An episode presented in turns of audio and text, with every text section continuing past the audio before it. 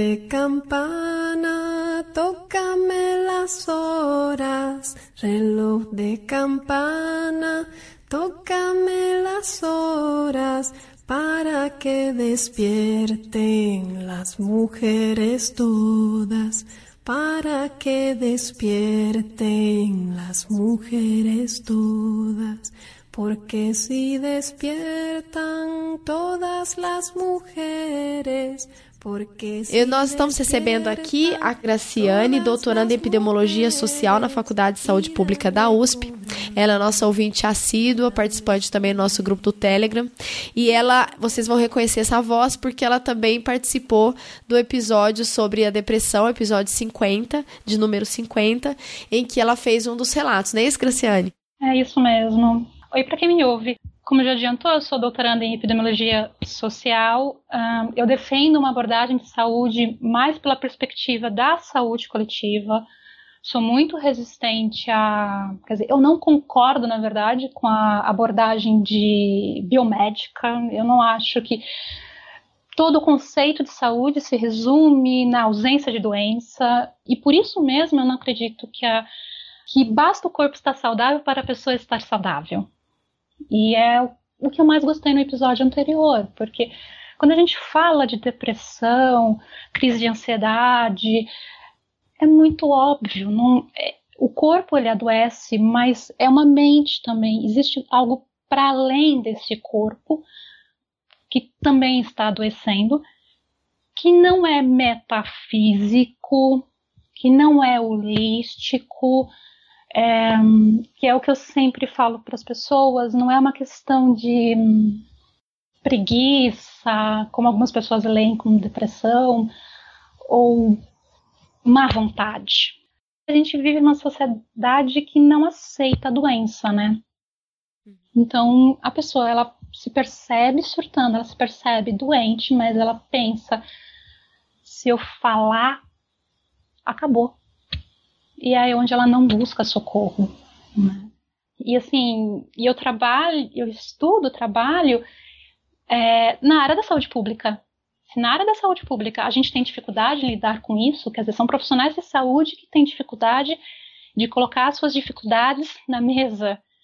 Eu, assim, na área de exatas, na área de humanas, a coisa deve, eu acredito que deve ser pior, porque se nós que somos treinados, e eu coloco isso com, entre aspas, temos dificuldades, para eles é, é, muito pior.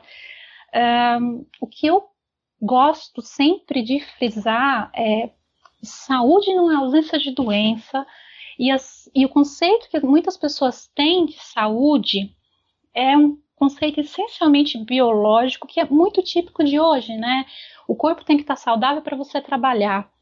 Então, é, é, algo que também dificulta, porque às vezes você tem uma pessoa que ela fala que não tá alguma coisa boa com ela, e aí o que você vê, e aí eu falo de colegas de profissão mesmo, eles viram esse, essa pessoa do avesso em exames, em, em várias coisas, e, e o problema não tá no físico. Eu, e aí vem a minha parte, a minha prática clínica. Eu gosto muito de hum, deixar o paciente falar. Né? Eu sou aquele profissional que se a pessoa não gosta de falar, eu sou o pesadelo dele, porque eu vou fazendo perguntas e perguntas e perguntas, eu vou investigando. E eu sou muito adepta do olho no olho. E eu acho que quando você está lidando com problemas mentais, é o olho no olho que resolve, não é o exame. Né? Porque o corpo muitas vezes ele vai manifestar essa doença em um estágio muito avançado.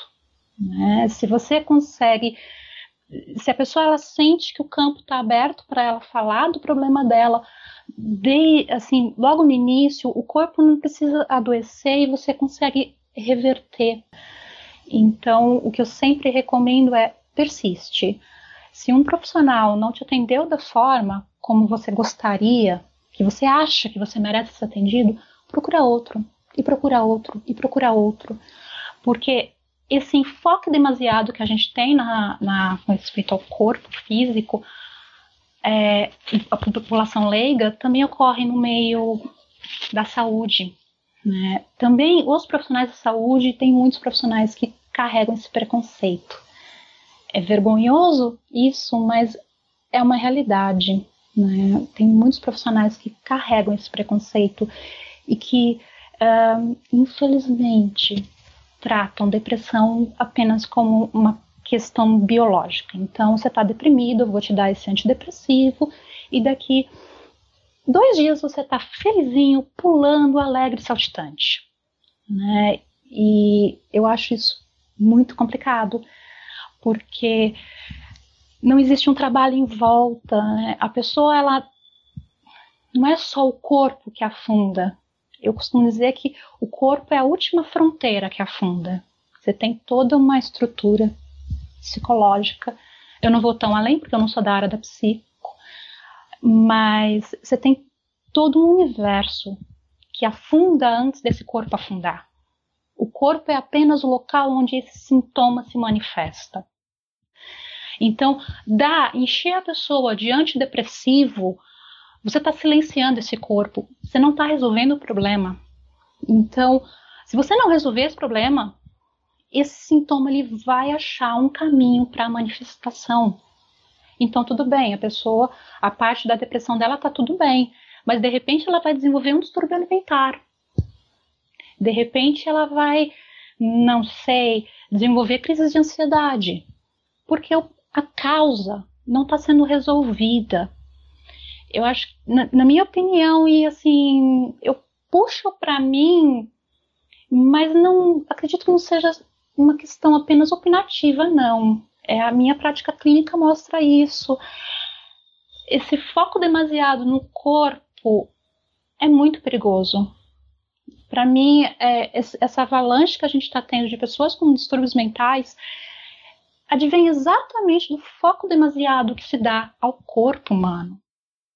Tudo bem, o corpo adoece, a gente tem uma série de doenças de origem biológica, mas também o corpo ele acaba sendo também só aquela parte que recebe os sintomas. A causa está para além desse corpo. É complicado mesmo. Tanto no momento que você vai procurar ajuda, e quanto depois no tratamento, né, a gente enfrenta todas essas dificuldades, né? O primeiro passo, às vezes, a pessoa dá de procurar uma ajuda médica, mas às vezes ela não recebe o atendimento que ela precisa. A nossa formação acadêmica é muito deficiente, assim, no que diz respeito a doenças mentais. É, quem vai, quem vai por essa vereda normalmente, infelizmente, é muito, costuma ser muito formatado no sentido de é um corpo doente, é um corpo doente que precisa ser domesticado a qualquer custo. É, não existe muita comunicação entre os profissionais, então é muito comum o, o, a pessoa que está com depressão ela fica só sob a guarda do psiquiatra. O psiquiatra não encaminha para, por exemplo, para um psicólogo. De repente, muitas vezes, por exemplo, o que acontece com uma pessoa depressiva, ela tem problemas sociais. Então, pode ser o caso de entrar uma assistente social na história, né? Pode ser o caso, é, essa pessoa, ela está se alimentando direito, então se ela, se ela não estiver se alimentando direito, é o caso de entrar uma nutricionista. Quer dizer, é um foco, é, é tratar a pessoa de modo integral, em toda a demanda dela. E a demanda dela não necessariamente está restrita somente ao tratamento da patologia, porque essa patologia ela pode disparar outras patologias. Ou ela pode estar sendo disparada também por outras patologias. Por isso que o trabalho multiprofissional é muito importante e principalmente o interdisciplinar. Quer dizer, todos os profissionais comunicando-se entre si trocando as informações necessárias, preservando, assim, esse trocar informações necessárias, você ainda está preservando a intimidade do paciente, tá? É, mas de modo a ajudar essa pessoa a se uh, a ressignificar o processo dela e mostrar que não há motivo para ela ter vergonha. Tudo bem se ela adoeceu. Tudo bem, assim, a doença faz parte da vida sabe? A gente precisa parar um pouco com essa abordagem de a pessoa sempre tem que estar saudável, 24 horas do dia saudável. As pessoas não podem ficar doentes, as pessoas não podem ter sintoma. Quer dizer, hoje em dia a gente tem uma sociedade que é extremamente intolerante a, qualquer dorzinha tá tomando remédio, sabe? Dificilmente você vê uma pessoa que ela tá com dor e ela para para pensar: por que eu estou com dor? O que o meu corpo está falando para mim? E isso é, é, vai para além da questão da saúde mental. É muito comum na clínica a gente pegar pacientes com estágios de algumas doenças avançados, porque ela ficou tomando remédio, tomando remédio, tomando remédio e não procurou ajuda. Sabe? Porque ela ficou só tratando o sintoma. É, para mim, um dos grandes problemas é esse. As pessoas elas tratam sintomas, elas não vão at atrás das causas. E aí, quando a gente fala de saúde mental, a questão fica ainda mais complexa, porque a saúde mental, nos, é, é, como eu disse, o corpo é a última fronteira. Né? Quando o corpo ele mostra esses sintomas, muitas vezes essa depressão já está bem avançada. Ah, Graciane, obrigada. Eu só tenho a agradecer. Ajudei. Ajudou e muito.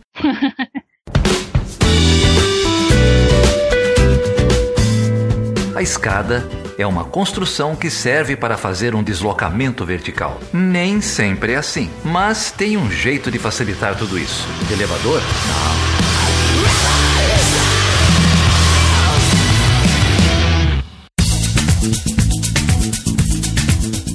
Sejam bem-vindas e bem-vindos. Meu nome é Débora Prado. E eu sou a Carol Pavese. E hoje nós falaremos sobre. Sobre a representação feminina na academia e principalmente nas relações internacionais. E a gente vai focar na Associação Internacional de Estudos Internacionais, de Relações Internacionais, para mostrar como tem ocorrido essa institucionalização de um grupo feminino, de representação feminina nessa agenda da, da associação e a gente acha que, que essa discussão, muito embora a gente fale a partir do ponto de vista das relações internacionais, mas acho que a gente vai levantar questões muito importantes para pensar mulheres na academia de uma forma bem transversal. Então, se você é de outra área, fique ligada, porque acho que é interessante ver o que a gente tem feito nas relações internacionais e aqui no Brasil também, né? A gente vai falar um pouco sobre o grupo Mulheres, que começou recentemente, que tem levantado um pouco essa bandeira, feito um, um ativismo na academia e, e, e sacudido um pouco essa misoginia que tem na nossa área. E acho que daí vocês podem tirar ideias interessantes para pensar como se organizar nas suas áreas se vocês não são das relações internacionais, lógico. E para isso a gente vai ter duas convidadas especiais. Débora, quem que vem falar aí com a gente? Pois é, então, nesse bate-papo aí nós contamos com duas pesquisadoras que participaram desse encontro. Uh, do encontro da, da International Studies Association, que é o principal encontro né, de pesquisadores na área de relações internacionais que acontece nos Estados Unidos. Aliás, aconteceu nos Estados Unidos. E nós convidamos então a professora Lara Martim Rodrigues Seles e a Ana Carolina Evangelista Mauad. Uh, a professora Lara é nossa minha colega aqui, né, no curso de Relações Internacionais da UFO. Uh, e a Ana Carolina Evangelista Mauad, ela é doutoranda da UNB. E as duas têm tocado essa agenda, né, para debater a questão de gênero, a questão das mulheres no, no, no, campo, na academia aqui no Brasil. E elas tiveram essa experiência também. A Carol foi, né, Carol? Foi. Tô pagando cartão de crédito até hoje, mas então, e a ideia é essa, pra gente conversar um pouquinho sobre o que aconteceu nesse encontro, como foi problematizado, né, historicamente, como isso foi enfrentado no âmbito da ISA, né, porque nós sabemos que a área de relações internacionais, é, toda a área, ela é Uh, extremamente desigual entre homens e mulheres, mas na nossa área eu percebo que na área da ciência política parece que a situação é mais difícil, não sei, né? Se eu tô puxando sardinha pra nossa situação, no lado ruim, na verdade. Mas porque passa, a gente, nós temos estereótipos de gênero, né? De que as mulheres devem ficar fora da política, e aí nós temos mulheres querendo discutir política, né? E política internacional. Que coisa, hein? Que absurdo. E isso a gente vê de forma muito evidente, né? E a ideia é pensar um pouquinho como isso tem sido discutido lá na ISA. Por isso nós convidamos então essas duas colegas e elas, elas contribuem demais. Tenho certeza que o bate-papo vai ser muito bom, vocês vão gostar bastante. Independente de quem não seja, quem é da área ou quem não é, vai gostar porque vai se identificar muito do, das dificuldades que as mulheres pesquisadoras, professoras acadêmicas, doutorandas, mestrandas enfrentam aí no campo de estudos, né? Isso. Bom, e a gente precisa precisa também ir anunciando que o Chutando a Escada já está chegando ao seu primeiro aniversário, né? Então a gente vai ter uma programação especial aí, algumas surpresas, sorteios, viagens de grupo para Disney. Então os meninos estão organizando várias coisas super bacanas aí. Fiquem ligados é, e a gente vai ter um, um, ano ainda mais recheado de surpresas. E no último episódio que nós tivemos ela chutando a escada, nós conversamos com a Carla Gobo. Quem não escutou ainda, uh, escutem, né, sobre a atuação das mulheres no Itamaraty. E nós tivemos alguns feedbacks aí. Eu gostaria de agradecer o pessoal, vários colegas, algumas, inclusive alunos aqui da UF vieram me dizer que ouviram, que gostaram bastante. Mas para além disso, né, nossos ouvintes, o pessoal no Facebook, Telegram, uh, etc, né? E citar também o, o James Siqueira que mencionou o nosso episódio, né? E fez a recomendação também para debater essa questão das mulheres no Itamaraty. E já que a gente estava falando de mulheres no Itamaraty, acho que o timing foi perfeito, porque é, a gente teve recentemente agora o discurso da, da embaixadora Tereza Maria Machado Quintela, que foi para a ninfa da turma Marielle Franco, aliás, um super uau para para o Instituto Rio Branco e essa turma que se formou agora pela escolha do nome, mas a, a embaixadora não deixou a desejar com o seu discurso, sacudiu poeira, levantou polêmicas e fez um discurso bem intenso e super político. Foi excelente. Né? Então, mostrando que as, as mulheres, quando elas conquistam esse espaço e driblam todos esses obstáculos, elas conseguem sim arrasar. É, e a gente está deixando o link aí para vocês ouvirem no SoundCloud depois do discurso da embaixadora é, Tereza Quintela, vale a pena ouvir. É isso aí. E no nosso último episódio, né, episódio 50 do Chutando a Escada sobre tran transtornos mentais na universidade, ele foi muito bem recebido. Foi um episódio emocionante, assim, um episódio super importante. Nós temos tido vários problemas, né, uh, de, de transtornos mentais, depressão, crises né, que nós temos entre nós, professores pesquisadores, entre os discentes também. E nós tivemos vários retornos. Aqui vai ser difícil mencionar de todos, né, Carol? Mas a gente vai. selecionou de algumas pessoas, a gente queria agradecer o carinho de todas, o feedback, as respostas e aqui alguns comentários. O Marco Paulo, ele disse, né, que teve que ouvir duas vezes e nas duas os olhos marejaram. Foi muito bom, parabéns. O Marcelo também uh, mencionou que achou muito válido, né, não só ter gostado do tema, da abordagem feita pelo Geraldo, pelo Felipe, os depoimentos, inclusive o feito pelo nosso colega Geraldo, né, Geraldo? E também uh, o material que foi dispo disponível para leitura.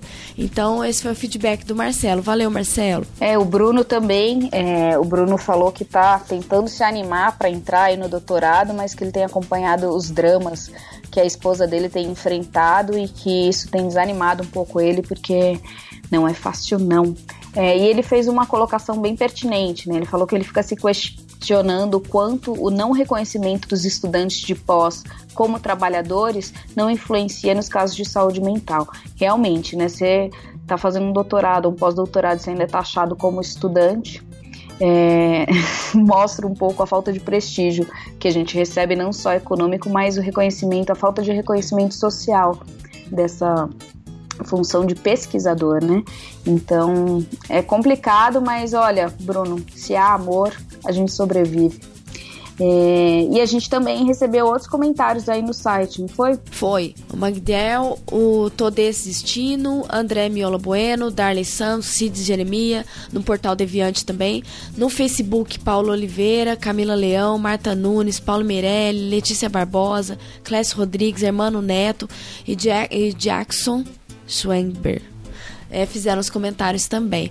Queremos agradecer a todos os relatos que nós recebemos também no Telegram, foram muitos, e nós selecionamos aqui um e-mail uh, muito especial que a gente queria conversar de uma ouvinte, né, que mencionou sobre como foi importante ter escutado nesse episódio 50 do Chutando a Escada a questão social no ambiente acadêmico, que também foi levantada, né? E ela vai dizer: como mulher negra e bolsista numa das universidades mais caras de São Paulo, viver num ambiente que faz parecer que não pertence a ele é uma atitude de resistência. Mas seguimos e resistimos. Eu, por exemplo, hoje faço menos matérias e respeito meus limites, pois afinal de nada serviria um diploma no final do curso caso eu não tivesse mais saúde. É, inclusive a gente está programando aí um próximo episódio sobre elas no Chutando a Escada, justamente sobre gênero e raça e a gente tem noção da que o problema fica pior ainda, né? Quando a gente pertence a uma minoria ou é discriminada. É, então a gente vai abordar isso aí também. E que bom que você levantou essa bandeira.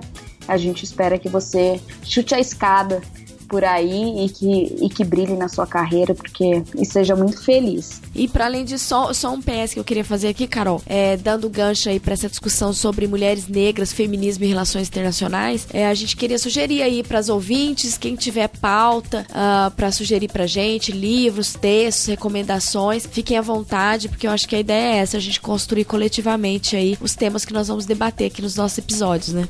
É, e só para retomar do, do episódio 50, que realmente bombou, a Florência Guatti, super fofa, escreveu episódio tri bacana, adorei isso, sobre transtornos mentais, algo cada vez mais comum e que afeta diretamente as nossas vidas. Dá o play comigo. Gostei disso também. O Solana, Solano falou que é um, um serviço de utilidade pública. E a Juliana Mara também falou da pressão que a gente tem e adorou a recomendação do Geraldo para se procurar um tratamento, falou que já passou por tratamento e que realmente a vida melhora muito. É, a Amanda também gostou da ideia de fazer pelo menos uma coisa prazerosa por dia, e isso é bom porque a gente realmente esquece dessas questões, né? É, a Juliana agradeceu, Debbie Cabra, Ana Ribeiro também é, faz tratamento e disse que não tem mais crises, então realmente a gente precisa de ajuda às vezes, né? É, e a Letícia Barbosa também falou que ninguém no convívio familiar e amigos percebeu a situação, né? Que tem alunos que desistiram de até de TCC e instituição pensando que eram perdidos porque geralmente não dão muita atenção. Aliás, deixa eu mandar um beijo especial para Letícia porque ela é minha amiga, tô morrendo de saudades. É, e a Camila Leão também, que agradeceu o episódio, falou que foi um chute na escada e no estômago. E, por fim, a divulgação, né? Aliás, a gente está comemorando aí 200 anos do Karl Marx. É, tava faltando chutando a escada sobre isso, mas de repente nos próximos, nos 300 anos a gente faz um. É, e a Ana Paula Salviati, ouvinte super assídua no nosso Chutando a Escada, tem um canal no YouTube chamado Caderno Sem Pauta. E ela falou que, já que essa semana a gente está comemorando justamente esse bicentenário, tem uma série de vídeos lá, crítica de Karl Marx, a dialética hegeliana. Ana, obrigada pela dica, a gente vai conferir, sugere que todo mundo confira também. E quem quiser conversar com a gente, críticas, comentários, sugestões, como a gente pediu aí, entre pelo site www.chutandoaescada.com.br ou pelo Facebook barra Chutando a Escada, Twitter, arroba Chutando a Escada e também estamos no portal Deviante www.deviante.com.br chutando a escada. É isso aí, vamos, vamos ouvir então a conversa que nós tivemos com a Ana e com a, com a Lara. Uma conversa incrível. A gente não, não, não queria terminar, né, Carol? É, geralmente a gente fala bastante mesmo também. É difícil, mas foi ótimo e fica o recado aí para os nossos colegas de trabalho também observarem um pouco o que nossa vida não é fácil não, né?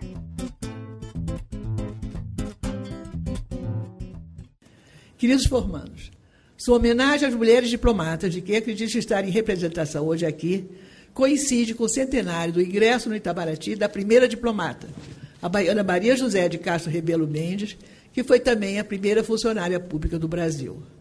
Esse aniversário convida a uma rápida reflexão sobre a condição das mulheres no Itabaraty. Fui aprovada no concurso de 1958, portanto, há exatos 60 anos.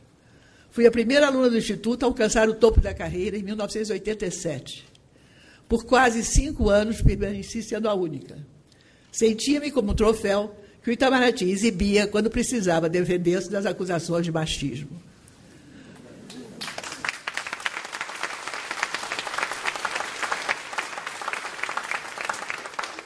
Gente, então nós estamos aqui com a Ana Carolina Evangelista Mauad e a professora Lara Martim Rodrigues Celes. É um prazer recebê-las aqui no episódio Ela Chutando a Escada. A Ana Carolina Mauad, ela é doutoranda em Relações Internacionais na UNB e a Lara Celes é professora aqui no curso, né, minha colega aqui no curso de Relações Internacionais da UFO, e as duas vêm tocando aí o projeto do Mulheres, e é para isso que nós convidamos as duas para participar do nosso bate-papo, né, Carol? Aliás, você já citou a Lara algumas vezes, né, quando você conta um pouco as dinâmicas aí do seu departamento, vira e mexe o nome dela, sai. É, então é, é bom agora Sim. a gente ter a voz dela, né? Ver, saber se é verdade o que você vem falando aí. Eita! É a vez da Lara se vingar. Conta pra Olá. gente como que é a Débora. Hein? Ela é barraqueira mesmo. Olha isso, que absurdo.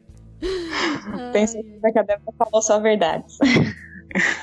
É, não, eu fico comentando um pouquinho do, das experiências que a gente tem no Genere, né? No movimento que a gente tem feito aqui no grupo de estudos. Então é sempre coisa boa.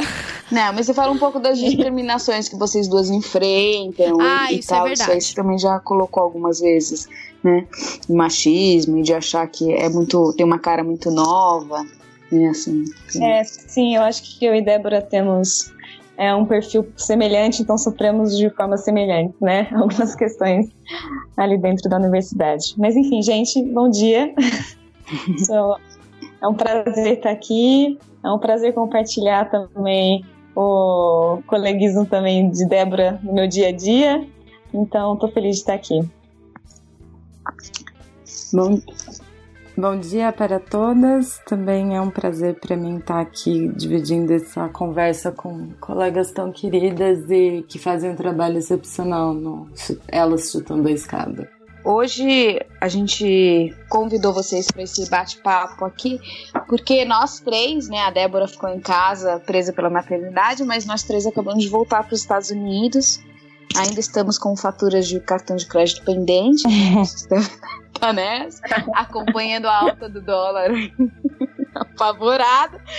Mas é, a gente foi para ISA, em São Francisco, o ISA, e, e a gente participa do Women Caucus, então a ideia era de trazer um pouco essa discussão para o nosso podcast e apresentar como que esse Women Caucus tem se articulado, então como que as mulheres na academia lá fora ou no âmbito da ISA têm se articulado para a gente também ter alguns insights e, e, ver como a gente pode revolucionar nosso microcosmos aqui. Então, é, bom, Lara, Ana, vocês podem de repente partilhar, começar partilhando para a gente as impressões que vocês tiveram da ISA em geral? Primeiro eu queria dizer que foi a minha terceira ida que eu participei. E a primeira a gente chega sempre muito perdida, eu não tinha ideia da, do tamanho do que era a EC, a conferência. Apesar de, de, de, querer participar há muito tempo, eu não tinha noção das divisões entre as sessões, os cálculos, as regiões. É um sistema muito grande, muito confuso também. E fui parar na primeira ISA já numa, num painel do Women Caucus que estava comemorando 20 anos. Isso foi em 2016.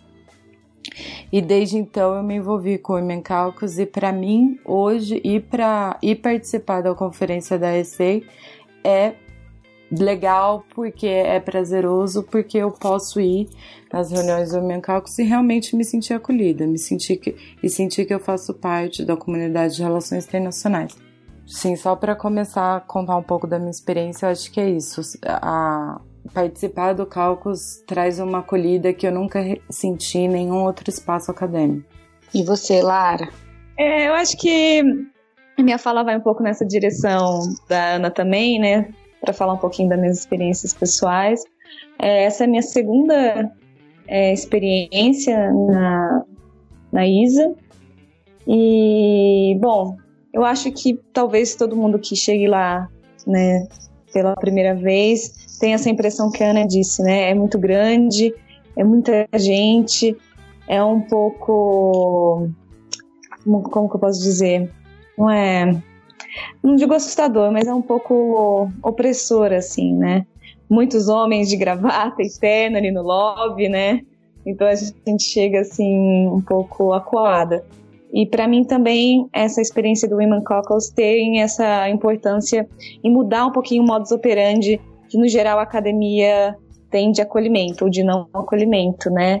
É, nos espaços né, do Women Caucus, eu geralmente me senti mais não só acolhida, mas dentro de um ambiente mais aberto para ter voz, é, para poder me expor, é, onde você sente que a sua presença ela tem uma uma importância também, né?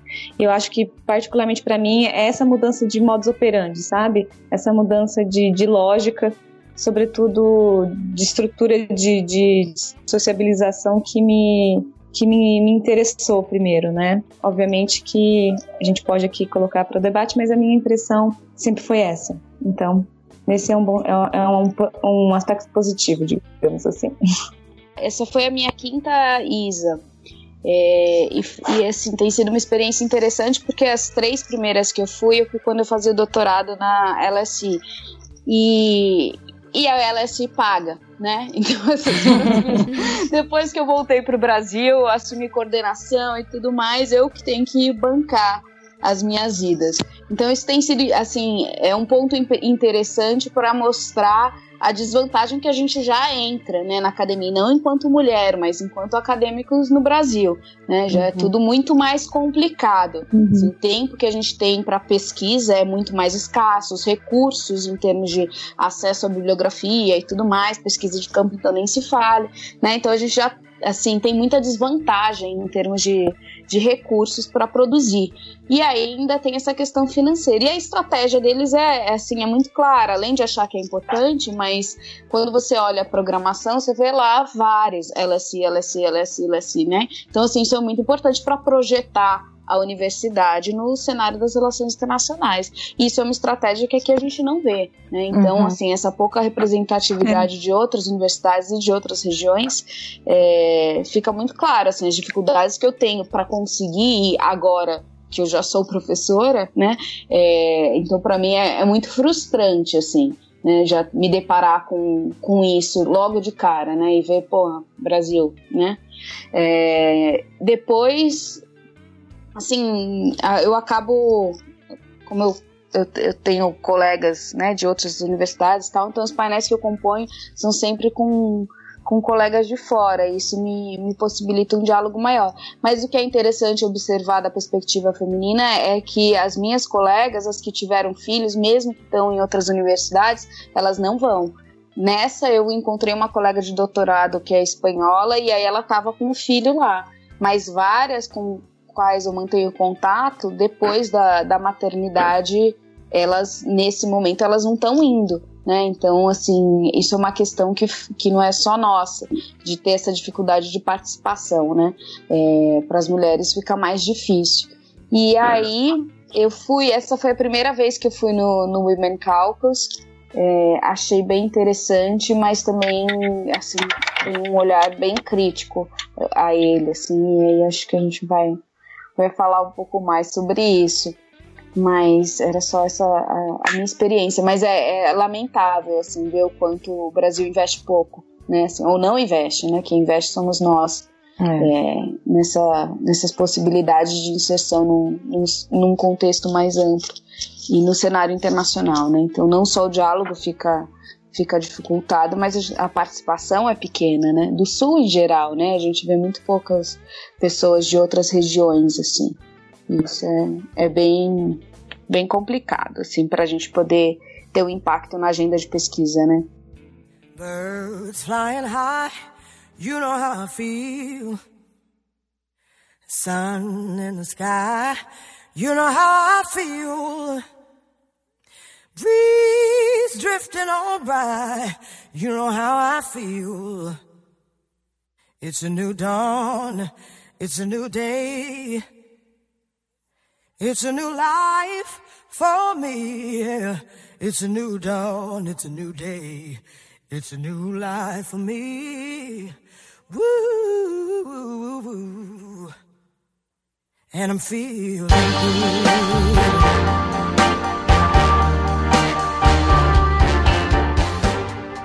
Ô, Carol, só uma curiosidade. Você foi, você foi com a, com a sua filha ou não? Não. Acho que não, né? Não foi. Eu deixo ela aqui. É, eu deixo ela aqui. Lá tem um espaço, já que a gente tá indo, né? É, assim, eu ia lá... te perguntar disso. Tem um espaço para crianças, é, que você pode deixar as crianças lá. E tinha uma sala de para amamentação é, que era assim, subir os corredores e tal, e tinha uma salinha perdida, mas era uma salinha quieta, assim, uma sala tranquila. Eu entrei, dei uma olhada e, e era, foi legal, assim, tava tudo bem sinalizado, sabe, nursing room e tal, então tinha esses espaços, mas mesmo assim a gente vê pouquíssimas mulheres com criança pequena, né? É, porque você, mesmo que você tenha essa facilidade de levar e deixar lá durante o evento, mas tem toda a outra parte logística, né? Da viagem, do hotel, da alimentação, assim. Então, enquanto você está no painel, eu, é, assim, se você não vai com mais alguém, né, indo sozinha, com uma criança, fica inviável, né? Assim, fazer isso. Então, tem ter essas salas ajuda, mas não resolve o problema da dificuldade que a gente enfrenta enquanto mãe de participar, né? Mas tinham muitos casais Assim, a maioria das crianças que eu via lá, é, sempre né, de idade mais, menor, eram, eram casais. Então, geralmente, assim, você via que tinha essa. O pai, eu vi muitos pais, assim, isso foi bacana, de ver alguns pais com os filhos pequenos, enquanto as mães estavam apresentando. Então, ainda assim, a gente precisa né, da, da família assim, nesses espaços. Mas já é muito positivo né? Você reconhecer que tem essa condição e adaptar os espaços para amamentação, adaptar o espaço para ter um espaço kids que você pode deixar a criança né, lá com um monitor. Isso é importante também, né? Não adianta você ter o um espaço kids e você não ter ninguém para olhar. Claro. o que, que você faz? É melhor você ficar em casa e ir pro parquinho, porque não resolve, né? Você larga lá, ter, ter alguém para ficar lá, é só assim, pra criança estar entretida, você ter algum brinquedinho lá, mas você ainda precisa de alguém. Então, assim, é importante ter monitores, né, nesses espaços, senão eles perdem o sentido. É, total. Você leva alguém para ficar com a criança, tanto faz ficar no espaço kids ou ficar passeando por São Francisco. Então é. E isso tá tudo na programação, né? Essas salas e tudo mais. Então isso eu achei bem, bem interessante, assim, de estar tá institucionalizado né? Esses Isso. cuidados. É. Uma outra curiosidade, o fraudário, vocês viram fraudário em todos nos banheiros assim? Eu não vou, não dá para perguntar para os homens, eu vou ter que perguntar para os homens se tinham fraudário nos, no banheiro deles. Certamente não. Mas tinha, você viu fraudário lá? Porque não vi em todos os banheiros como a minha filha já não usa mais fralda, eu não presto mais atenção muito nesse detalhe. Uhum. Eu presto assim, quando tem. Quando tem, eu olho, e aí eu, quando abro a porta do masculino, eu olho se tem no masculino. Ah. Geralmente não tem. Aliás, assim, uma nota de rodapé, parabéns para o aeroporto de Campinas. Não sei se já foram em Viracopos. Depois da reforma, os banheiros masculinos têm fraldário dentro. Ah, isso é ótimo. E eu já vi, assim, o que, que é uma outra saída que é um lugar neutro, né? Por exemplo, shoppings, assim, que eles têm um lugar para um fraldário que tanto homem quanto mulher podem entrar, né? Sim, isso, isso tinha lá não só a questão do fraldário, mas a questão de, de um banheiro de gênero neutro, né? Que eu acho ah, também que, que é muito importante. É, mas é engraçado que eu tava conversando. Eu fui nesse banheiro, né? Eu tava conversando com um amigo lá e aí a gente, ah, então peraí, vamos no banheiro. Aí a gente foi, aí a gente viu esse cartaz e a gente falou, ah, então vamos juntos. Aí a gente entrou nesse banheiro, assim, meio né, para uhum. experimentar. E aí a gente falou, ah, a gente tá levando nosso relacionamento para um outro nível, né? Estamos aqui juntos no banheiro.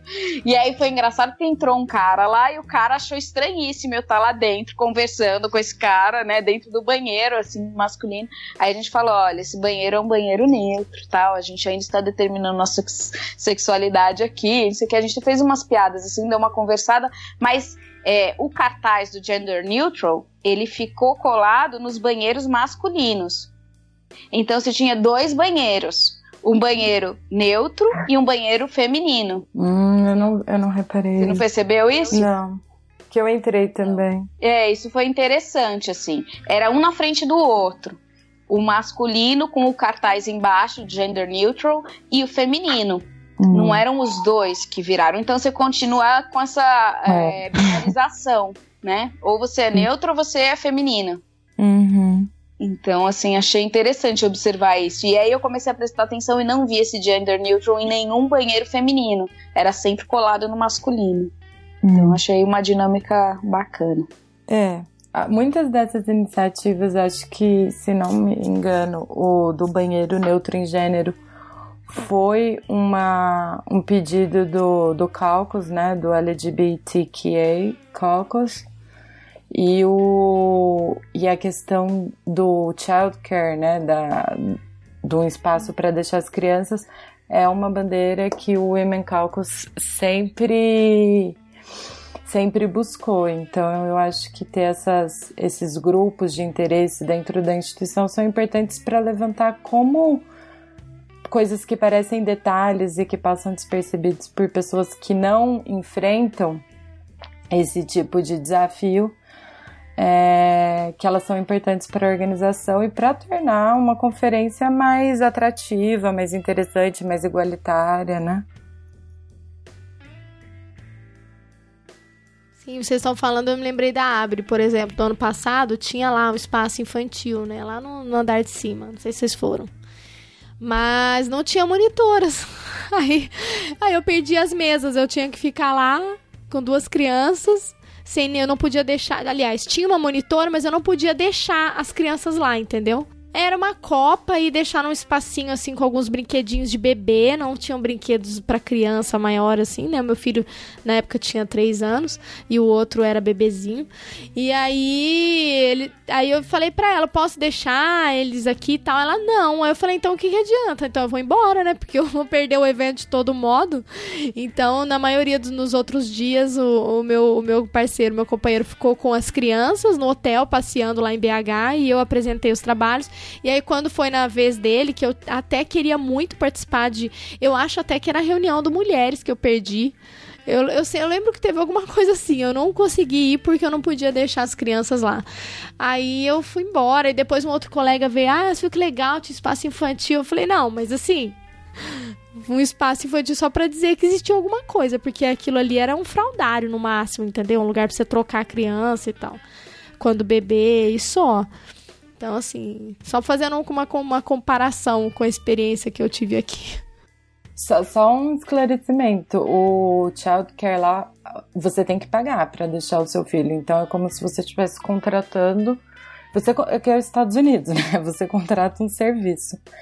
A ISA, é, a ISA facilita, mas é, você tem que pagar por isso. Eu acho que eu não e sei qual caro, o valor. Não faço ideia. Mas enfim, você tem a opção, né? Sim, já é alguma coisa, né? Uma espécie de brinquedoteca, né? Assim como tem no shopping. É, mesmo você pague, você pagar um, um pouco, também não tem problema, né? Às vezes, assim, não é. Se não for exorbitante, o importante é ter, né? Ter o espaço. Só um parêntese aqui, ó. Não é, é, é, meio caro, hein? Aqui, olha. É 50 dólares por criança. Por, por dia? Por dia. Por dia. Por dia? Por dia. Por e dia? quando é, são membros estudantes, ou seja, uma estudante de graduação que vai participar do encontro, ela tem que pagar 25 dólares por criança por dia. Eu não sei quais são os preços nos Estados Unidos. Aqui tem elegibilidade. Ah, pra quem, pra gente é uma fortuna. Sim. Calculando isso. Mas mesmo pros Estados Unidos, 50 dólares é muito dinheiro nos Estados Unidos. Você faz muita coisa com 50 dólares. É, eu pra sei você porque eu pensar conheço que é pessoas... um espaço que não tem lucro, né? Assim, a, a, finalidade não é ser uma atividade comercial.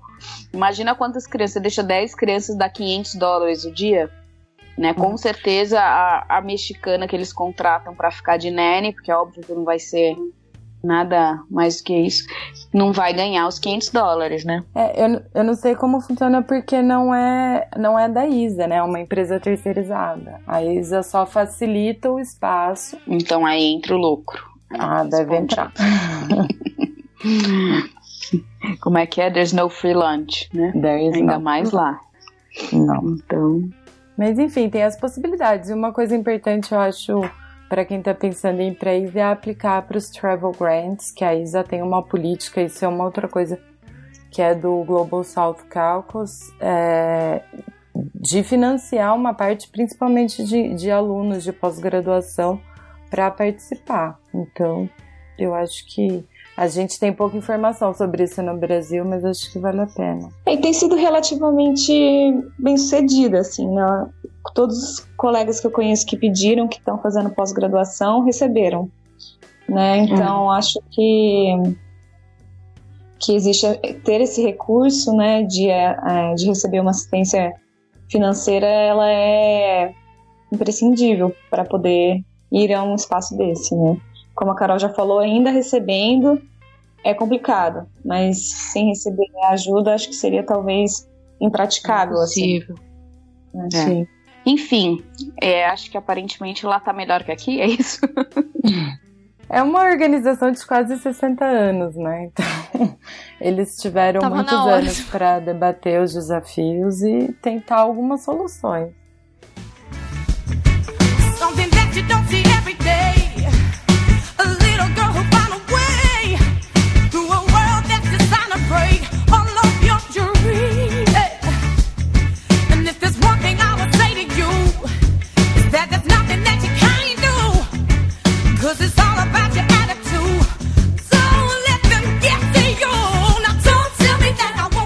Débora C não foi dessa vez, mas já foi também, né?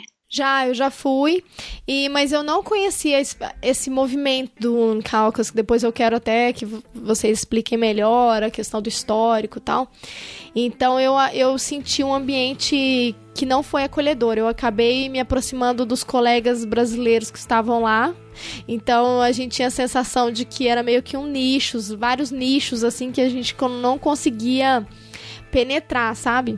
Uhum. Então eu senti esse cenário que a Lara mencionou, né, mais opressor, eu senti isso com mais força porque a gente não conseguia dialogar tanto, dava a impressão assim, inclusive em termos teóricos assim, né, de discussão acadêmica, como se a gente, ó, vocês estão aqui para falar sobre o Brasil, então falem sobre política externa brasileira, uh, não é espaço para vocês aqui discutirem é, teoria, coisas do tipo. Por exemplo, a, eu, eu discuti no, quando eu fui, uh, eu discuti isso foi em San Diego. E eu me lembro que eu fiz um debate sobre federalismo norte-americano, debate nos Estados Unidos, né, as tensões com os governos estaduais, que é a minha agenda de pesquisa, foi uhum. o meu a minha agenda no doutorado. E eu me lembro que o debatedor da mesa, que não era especialista no assunto, eu não me lembro agora exatamente o nome dele e tal, mas ele, nossa, ele, eu achei que ele foi bem assim, sabe, muito duro, dizendo que não, isso não acontece, isso, tipo, não existe nos Estados Unidos, aquela coisa de negar, sabe? É, que até um pouco tempo atrás eu conversei com um professor do do grupo de pesquisas, né, do INCT-NEU, que estuda nos Estados Unidos, e ele falou para mim, ah, é, é, é, esse tema, né, que eu discuti, que eu analiso, que eu discuti no doutorado, uhum. é um uhum. tema sensível e as pessoas não querem olhar para ele, né, e entender, por exemplo, conflitos e entender que nos Estados Unidos a política externa não é unificada, que vai, vai contra todo o mainstream, né, sobre a atuação do Estado, né, em termos de política externa. Então eu senti isso com mais força, assim. Não, não me senti à vontade nem na minha mesa. Eu me senti à vontade na, nas atividades paralelas, encontrando colegas, etc. Então, assim. Mas eu, eu, eu achei interessante, assim, eu não conheço, eu queria que vocês falassem um pouco mais sobre, a, sobre esse processo aí no Moon Caucus, que eu, eu lendo no site da ISA, e a ideia é justamente isso, né? É criar um espaço é, de acolhida e, e de trabalho também de acompanhamento, de encorajamento das mulheres dentro da academia, né? Justamente por perceber que existe esse todo esse constrangimento, né? Então, acho que nasceu um pouco disso. Sim, o Women Caucus surgiu em 96, formalmente. Ele vinha acontecendo como uma iniciativa informal, um pouco como nós estamos debatendo no Brasil, é, em torno do mulheres. E as professoras, porque imagina, se hoje pra gente a, a ISA pode ser um espaço opressor, complicado, de difícil inserção, imagina 22 anos atrás, em que a agenda de pesquisa ainda era mais mainstream, mais tradicional ainda. Então, se você fosse uma mulher pesquisando segurança, por exemplo, a chance de você ser ouvida na sua mesa e você tá, conseguir apresentar o seu o seu trabalho era infinitamente menor. Então surgiu dessa demanda, que eu acho que essa demanda continua existindo, de ser um grupo de representação dos interesses das mulheres. Né? Tem, a, tem a seção, a section de que estuda gênero e feminismo como agenda de pesquisa, e o Women Caucus é um grupo de interesse que representa os interesses das mulheres dentro da instituição e da, e da profissão, da carreira. Então, quer dizer, também é, um, é, uma, é uma, uma parte dentro da ISA que tem 60 anos, que existe há 22 anos. Então, são muitos anos de debate, de experiência, de troca. E eu acho que, que instituições estão sempre fazendo, ou deveriam pelo menos, fazer o exercício de melhorar, de aprimorar, de. A, a área de relações internacionais mudou muito, né? Não só nesses 22 anos, nem se fale nos últimos 60 anos, então. É, eu acho que isso é uma coisa legal, né, pra gente conversar. Como, como que a gente vê essa, essa absorção tanto de grupos de áreas de estudo, né, de áreas temáticas, como também de grupos de interesse dentro da instituição. Eu acho que isso faz diferença, né, para o uhum. modo como se organiza. Algo que talvez é um debate ainda, não sei nem se inicial ou inexistente para a gente aqui, né, no Brasil, é. da Abre.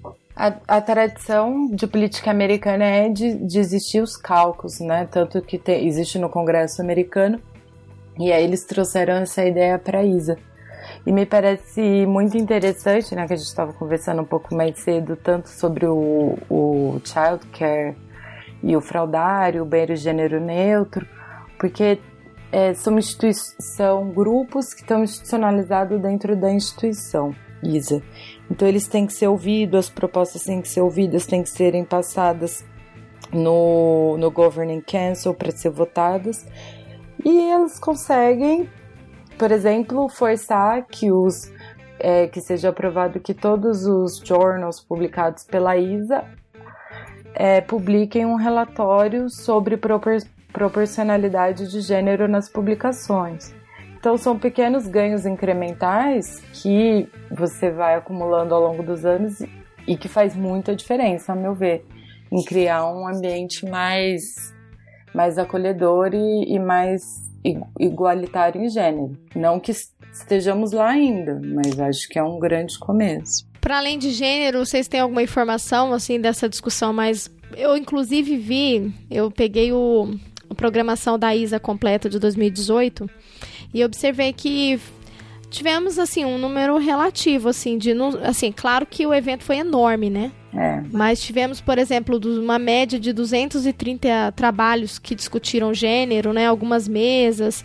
Uh, de mesas LGBTQ, eu acho que eu vi umas quatro ou cinco. Sobre teoria queer, sobre direitos humanos e, e LGBTI. Mas eu queria saber um pouquinho sobre a questão da interseccionalidade. Eu vi uma mesa só sobre interse interseccionalidade lá. É, vocês teriam informação assim de mulheres negras, por exemplo, é, ou uma, uma média geral de quantos negros, enfim, conseguem conseguiram participar no evento? Tem isso? Será que eles liberam isso no report? Enfim. Eles liberam no, no, no report, mas ainda não saiu, né? É, dá pra ver que, assim, andando pelos corredores, a gente vê que é uma representação muito baixa, né? Uhum. A gente uhum. participou, nós três, do, do café da manhã organizado pelo Women Caucus, que foi num auditório enorme, assim, e, e foi bem amplo, né? A Carolina até falou lá na frente, quer. É, mas olhando em volta, era. Não vou chutar a estatística, mas era assim, mais de 90% é, brancos, né? É, tinham pouquíssimas negras e algumas poucas assim indianas e tal e, e pouquíssimas asiáticas também, né? Então uhum. dava para ver que era uma representação essencialmente ainda muito elitizado. Essa foi uhum. a minha impressão do Women Caucus. É aquela coisa da academia Sim. ser conduzida pelo pela essa esfera anglo-saxônica, né, europeia, americana, e, e isso lidera esse movimento. Então achei que tinha pouca representatividade regional, inclusive, né, não só étnica, mas, mas regional. Uhum. É, ainda é algo é, eu achei elitista na sua, na sua proposta e na sua estrutura. Né? A gente via na própria mesa de composição ali, tinha, foi interessante, tinha um homem né, presente na, na mesa, no palco, e essa mesa, e o homem ele era responsável pela, pelas contas. ele era o do grupo. Então, de uma função bem técnica, né? Pouco política. Mas em geral, assim, eu não vi nenhum outro homem representado ali no, no povão, né? Na audiência. E, e, e achei. Não sei, depois a gente. Eles organizaram, elas organizaram aqueles eh, town halls, né? É, sim. Que foi uma proposta bem bacana, assim. É. Vocês participaram também, não participaram, meninas? Só antes de falar do, do Town Hall, eu acho que sobre a interseccionalidade, eu acho sim que ela é baixa tanto do ponto de vista de representação mesmo dos corpos, né? Não há uma pluralidade nem étnica, nem regional, nem enfim, é, nem obviamente de classe, mas também do ponto de vista temático, acho que é um debate que teve pouca entrada, talvez até pegando onda na pouca entrada que pensamentos do Sul têm no geral, né? Embora a interseccionalidade não seja é, um conceito restrito, nem mesmo originário na América Latina ou no Sul, ele é basicamente mobilizado, ou, sobretudo, mobilizado pelas pensadoras daqui, né? E talvez é, isso também explique, né, o fato de ser um pensamento também pouco privilegiado até por aquelas que mobilizam o feminismo ao norte, né? Antes da, da, da, da, da conferência da ISA, teve a conferência do Feminist Journal, né? É, International Feminist Journal of Politics, eu acho, né? E foram, aconteceu dois dias antes. E lá foi interessante por isso, assim, é, a primeira mesa, a mesa de abertura, foi sobre interseccionalidade. E a, uma das e tinha como e daí eu percebi, né, não sei se foi intencional, imagino que sim, a mesa foi bem diversa em termos de regionalidade, assim, tinha uma brasileira falando, e inclusive uma fala muito interessante, é, é Adriana o nome, minto, não foi Adriana, era para ser Adriana, na verdade quem foi foi a Cecília, e muito interessante, fez uma fala muito boa, e acho até que mobilizou bastante, assim, acho que foi, foi a meu ver, foi a melhor mesa do, da conferência e eu senti que, sabe quando tem efeitos é, derrame, né, sobre o resto da, da hum. conferência. Esse foi o único momento que eu vi com algum momento, assim, com, com uma posição de destaque, o pensamento da interseccionalidade aparecendo e fora da ISA, né, não era, não era um evento da ISA. Mas muitas das mulheres que estavam ali foram para ISA depois, né. Sobre essa temática, eu só não queria, queria fazer só um comentário para não deixar passar que a gente não pode perder de vista que estamos num, numa área de pesquisa que é muito elitista. Em, em geral, assim, eu acho que relações internacionais em, no Brasil, nos Estados Unidos, é uma área de pesquisa que está muito deslocada da sociedade, da realidade da sociedade. Então, naturalmente, esses, esses espaços vão acabar refletindo a própria composição da área o que não exime de fazer um esforço para mitigar essa situação. Agora, uma observação interessante que eu acho, quando a gente pega o, o presidente da ISA, né? Quem foram os presidentes da ISA, por exemplo? O, o anterior, eu esqueci o nome dele, era um indiano antes da Ashley. Ele era um indiano, sim, mas é um indiano com toda a sua formação nos Estados Unidos. Então, isso também diz muito de quando eles estão falando sobre diversidade, integrar, que tipo de pessoa realmente eles estão promovendo essa integração.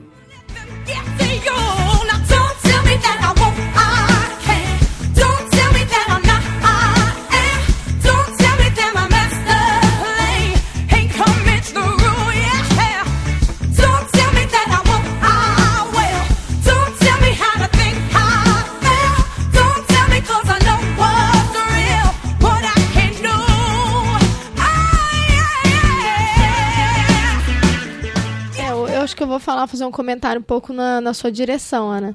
É, enquanto vocês falavam, eu fiquei pensando, né, da gente inserir todo esse contexto de um evento internacional sobre relações internacionais, enfim, sobre política internacional num contexto mais amplo, né? E, e de fato é um muito reflexo disso, né? É uma área de pesquisa e é um elitista, como você mencionou, e também machista, né? Sim. Uh, e que segue a, a, lógica mais patriarcal, né? Então, por exemplo, que vai além da discussão é, do RI, mas pensando no debate na ciência política, né? É, qual é o espaço que a mulher tem para pensar política? Na realidade, as mulheres historicamente têm sido excluídas desse espaço. Né? Então, a política, já, nós temos várias discussões, né? Inclusive, eu mencionar mais uma vez aqui o grupo de estudos que a gente tem aqui sobre gênero e RI, que, que, que nós já conversamos sobre isso, é uma agenda de pesquisa que eu tenho trabalhado também, que vai nesse caminho de que o estereótipo de que a, a mulher não é, não entende de política, de que não cabe a ela discutir temas de, de política internacional ou de high politics, né? Que em algum momento a mulher pode até ter uma inserção na política, desde que seja na área da cultura, na área da educação.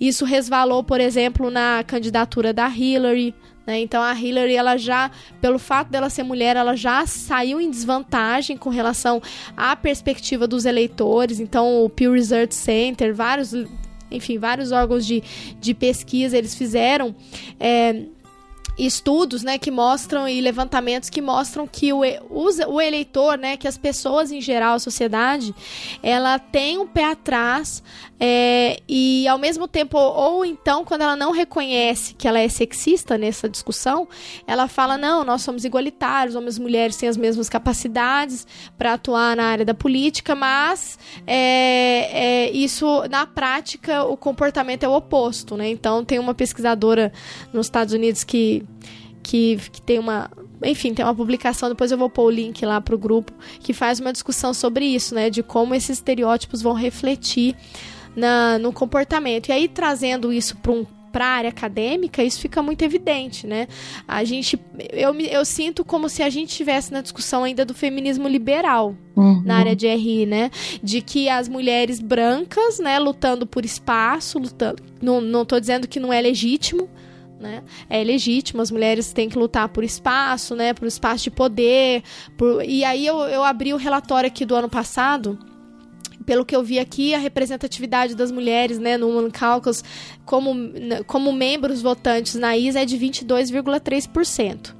É bem baixo né? Mas uhum. se a gente pegar a média nacional nos Estados Unidos, né, a representatividade da mulher na política norte-americana, ela acompanha essa, esse patamar mesmo, né? É bem baixo também a representatividade das mulheres. Mas me parece que a gente está muito nessa discussão, né? Da mulher conseguir um espaço de poder, mas sem problematizar as minorias e as, e, e as outras opressões, né? A opressão de classe, a opressão de, de cor. E isso fica evidente porque a área de RI ela é elitista, né? Já desde o início, né? Desde o momento, de, desde o vestibular, né? Então a gente reflete isso. Só que é, nós temos observado. Linguagem, também. Sim, sim. A barreira da linguagem. Mas a gente tem observado, por exemplo, nas universidades federais aqui no Brasil, um movimento de maior diversidade. Né? Até no último episódio que a gente conversou com a Carla Goba, ela mencionou sobre Itamaraty. Eu lembro que ela falou mais ou menos não vou saber exatamente a frase que ela disse, mas ela falou algo no sentido de que é importante você ter uma pluralidade, de uma diversidade de pessoas, né? E porque aí você não vai refletir os, as mesmas ideias, né? É, então você tem outros elementos. E aqui na universidade, eu não sei se a Lara tem essa impressão, mas as outras federais a gente tem observado isso. A gente tem alunos de, de outras cores, de outras classes sociais, que vem acrescentando e agregando muito, assim. É de uns cinco anos para cá, né? Eu sinto mais ou menos, um pouco menos, né? Quando a gente teve uma mudança estrutural de entrada, isso foi muito positivo, né? Assim, deu uma diversificada nos corpos. Por isso que eu falo, não é banal a presença dos corpos, sabe? É algo que tem que ser considerado, né? Tipo, faz diferença você ter pessoas de outras cores, pessoas de outros lugares, de outras classes, isso altera o debate. Mesmo das mesas que eu participei, tanto no, na conferência do, do Journal como na conferência da ISA, das mesas que eu participei, os, é, quando foi se levantado questões é, relativas a problematizações de raça, gênero e classe, no geral quem fazia eram pessoas que ocupavam alguma dessas categorias identitárias, sabe? Por isso que é importante que estejam lá, né? É importante que haja a pluralidade, porque é quem vai levantar o debate, né? É quem vai problematizar. E isso foi legal de ver, assim, eu senti que as pessoas também não, não deixaram, não se calaram. Eu ouvi em vários momentos o público fazendo problematizações legais, assim. Daí, sabe, sabe, a Isa tem muito também aquelas mesas de. É, sobre publicação, sabe? Tipo, como. É, eu não sei o nome disso, mas faz aquela, aquelas debates sobre processos editoriais, né?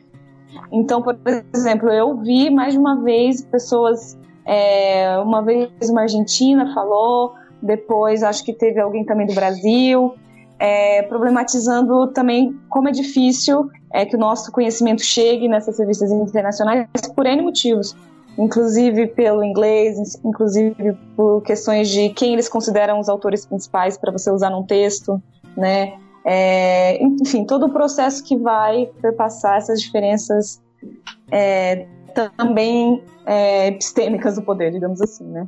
Então acho, acho muito importante que estejamos lá e outras pessoas também estejam, né? É, só para dar duas contribuições quantitativas aqui, até, até esse ano a ISA teve 56, né? Agora com a, a, a gente está na 57, é isso? Pos, é, presidentes. Né? Desses 56, 57 presidentes, atual é uma mulher, mas dos 57, oito foram mulheres, ou são, né, considerando a atual. E desses é, 57, cinco são de universidades não americanas, universidades europeias. Então, não só a gente tem uma predominância super masculina. Nossa, é realmente é, muito pouco. Mas é, assim, a predominância americana e parece um pouco Banco Mundial FMI, né? A divisão de trabalho. o presidente é sempre é o Banco Mundial. Nesse caso aqui, então, é, a primeira mulher a ser presidente da ISA foi. Deixa eu achar aqui. Dina Zins, da Universidade de Illinois, em 1980. E depois a gente teve a Helga Haftendorf, é, da, de Berlim, que essa entra nas quintas, e aí a gente teve nomes importantes como a Susan Strange, é, a Margaret Herman, e depois a gente vem com a Ann Tickner, é, a Beth Simons, que foi a, a Ethel Solingen e a atual presidente. É, então, que é a, a Brad Ashley, da Universidade de Leeds. Então são seis universidades de fora, né, na Inglaterra. Então, assim, ou é Europa ou Estados Unidos, é. né? Assim, e assim, predominantemente Estados Unidos nas presidências e predominantemente homens, né? A gente tem uma representação aí pequena das mulheres. É, então, isso é importante porque tem muitos estudos que têm demonstrado que a participação das mulheres na academia, na graduação e na pós-graduação, ela já é bem representativa. A gente ocupa em torno de 50% na academia em geral. Né? Nos Estados Unidos, por exemplo, 60% dos pós-graduandos são mulheres. Só que isso não se traduz nos cargos mais altos. É, esse acho que tem sido um problema que tem que ser endereçado, esse gargalo. Né? A gente fala Sim. muito dessas políticas de representação de cotas e tudo mais, isso permite um acesso, e aí, é, ou essa observância até para cargos mais baixos, de ter um equilíbrio de gênero, mas geralmente é para cargos mais baixos. Né? Quando a gente é, vai subir na carreira, tem sempre esse gargalo, que a gente já discutiu muito aqui. Mas isso aparece, isso é, tem sido uma coisa edêmica da academia em geral. Né, da, dessa pouca representatividade das mulheres. Eu acho que é esse o ponto é, lógico, a gente precisa sempre lutar para esse maior ingresso, mas acho que a gente já está bem representada na graduação, né? Se a gente olha nas salas de aula, pelo menos aqui, aliás, no meu, no meu campus, 70% das, da, dos alunos de graduação são mulheres. O problema é quando a gente chega numa representação mais ampla. Né? No meu corpo docente, a gente tem 20 professores aqui, são cinco mulheres né? Hum. É aí que começa a pegar o negócio. Por que, que a gente não chega lá? Né? Por que, que a gente trava? Por que, que tem tantas mulheres brilhantes acadêmicas e a gente só teve sete presidentes? Então não é, é uma questão de qualificação. Isso foi assim uma. Isso eu já ouvi algumas vezes né, de pessoas. Uh, quando eu questiono por que, que não tem uma regra para ter, só, ter que ter mulheres nas mesas.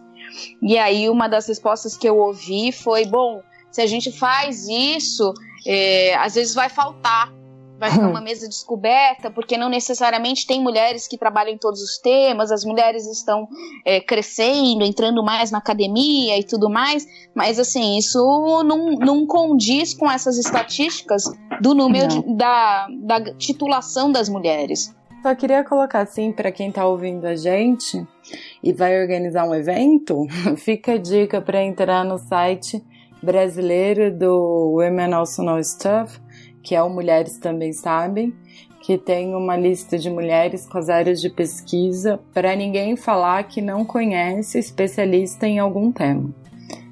Então, esse argumento a gente sabe que ele não se sustenta e hoje a gente tem mecanismos até para facilitar, né, o trabalho que deveria ser básico, mas assim, já que historicamente a gente viu que não há as pessoas que estão nessas posições não fazem o esforço de fazer a pesquisa, é, tem esse site. E para as mulheres que ainda não estão cadastradas no Mulheres Também Sabem, cadastrem-se. E, e deixar um outro convite para uma das, eu acho que uma das contribuições importantes do Women Caucus e que o grupo Mulheres tem feito esforço é de dar visibilidade para o trabalho das mulheres brasileiras hoje. Então, é, todas as mulheres que estão aí, que defenderam dissertações de mestrado, tese de doutorado, estão em grupos de pesquisa, mandem para o grupo Mulheres, que o grupo terá o maior prazer em divulgar e dar visibilidade a esse trabalho que está sendo desenvolvido. Para ninguém falar que não conhece. Enquanto o couro do chicote cortava a carne, a dor metabolizada fortificava o caráter. A colônia produziu muito mais que cativos, fez heroínas que, para não gerar escravos, matavam os filhos. Não fomos vencidas pela anulação social, sobrevivemos à ausência na novela e no comercial. O sistema pode até me transformar em empregada, mas não pode me fazer raciocinar como criada. Enquanto mulheres convencionais lutam contra o machismo, as negras duelam para vencer o machismo, o preconceito e o racismo. Lutam para reverter o processo de aniquilação e encarceram afrodescendentes em cubículos na prisão. Não, não existe a Lei Maria da Penha que nos protege. Eu ia dar só alguns dados, porque na última abre, é, a gente descobriu um, né, um, uma dupla, é Marcos Vinícius Mendes e Ariana, Ariane Figueira, da UFRJ, eles apresentaram um trabalho sobre a participação da mulher no ensino e pesquisa de ciência política e RI no Brasil. E tem dados que vão nessa direção que a Carol estava falando, por exemplo. É, a gente vê um número grande de mulheres fazendo pesquisa de mestrado e doutorado, mas, por exemplo, quando a gente chega para ver quem são os orientadores, o número já cai. Quer dizer que a mulher talvez esteja tendo dificuldade também de chegar na, na, não só na carreira acadêmica como professora, como adentrar os postos de pós-graduação, né, dar aula na pós-graduação. Né? Então, por exemplo, alguns dados que eles colocam aqui é de que é, do, entre 2006 e 2016, nesses 10 anos, é, das quase 2.400 dissertações de mestrado defendidas na área de RI e ciência política, temos 53% escritas por homem e 46% por mulheres, né? quase quase pareado, não chega a ser pareado, né? Mas em termos de orientação, temos é, quase 70% de trabalhos sendo supervisados por homens e só 30% por mulheres de mestrado. No doutorado isso aumenta, né? No doutorado a gente tem é, das, é, das teses defendidas, é, entre os anos colocados, tivemos uma média de 63% das teses desse período sendo é, escritas por homens, sendo contra 36% de mulheres, ou seja, no doutorado diminui a, a, presença feminina, e das orientações também, daí a diferença fica ainda maior. Os homens estão orientando teses de doutorados é, numa média de 76%, quase 77%, e as mulheres 23%, quase 24%. Então, cai ainda mais é, o número da participação feminina, tanto como estudantes de doutorado, como professoras é, orientadoras de tese de doutorado. Né? Isso, isso também diz bastante, né? Sobre, sobre como o processo se dá. E um, e um dado interessante é que quando eles vão colocar aqui as. A, eles vão fazer uma, Eles medem, né, das, das, publicações nas principais revistas das áreas, o número de artigos escritos por mulheres. E o número não é pequeno, pelo contrário, há, tem revistas onde as publicações de artigos de mulheres é ainda maior. Então, assim, a gente poderia pensar que, assim, no momento onde, é, em tese, temos processos duplo cego, onde talvez o gênero não esteja sendo considerado só o trabalho, as mulheres adentram, né? É, elas conseguem publicar, elas conseguem assumir esses postos, mas em outros processos, talvez seletivos, onde a questão de gênero fique mais aparente, as dificuldades talvez aumentem mais, né? Além de tudo, todas as variáveis que podem contribuir para uma mulher não conseguir sair do doutorado e, e manter a carreira para as instituições, né? Eu digo, virar professora de programa de pós-graduação, a gente sabe as exigências que, que aparecem, como elas são é, bastante contrárias a um período que, no geral, pode bater com o período de maternidade, por exemplo, né? É, tem esse, esse. E tem um preconceito, né? Também é muito mais difícil. A gente tem que se provar o tempo inteiro. Tem um paper que saiu na International Organizations em 2013, que é do Daniel Maliniak, Ryan Powers e Barbara Walter, a gente vai colocar depois o link aí para vocês, que é, é, The Gender Citation Gap in International Relations, e eles fizeram uma pesquisa, eles colocam justamente isso, o quanto as mulheres estão bem representadas na graduação e na pós-graduação nos Estados Unidos. E aí eles olharam para 3 mil artigos publicados nos top 12 journals de relações internacionais, então International Organizations e etc. É, e aí elas foram ver a, a, proporção de citação que esses artigos têm. Veja só, você conseguir um dia na vida publicar alguma coisa no International Organization, você não é boa, você é fodíssima, né? É, então, assim, com certeza a qualidade do artigo. É, né? É, assim, é pouco questionada, né? Deve ser um artigo muito bom para estar tá lá. É, e se tá lá, só que assim, os artigos das, de, publicados por mulheres são muito menos citados do que os artigos publicados por homens. Uhum. É, e quando é uma coautoria de um homem e uma mulher, aí essa diferença ela inexiste. Ou seja, ter um homem como autor dá mais credibilidade para esse artigo ser publicado, né? Ter uma mulher, Sim. já cai essa credibilidade. Então isso tem um pouco a ver com essa, essa dificuldade, aliás, um pouco não, muito a ver, né? Mais uma evidência dessa dificuldade de ser reconhecida no mesmo patamar, quando a gente chega numa posição mais alta, né? Para fazer pesquisa de graduação, de pós e dar aula para alunos, tá beleza.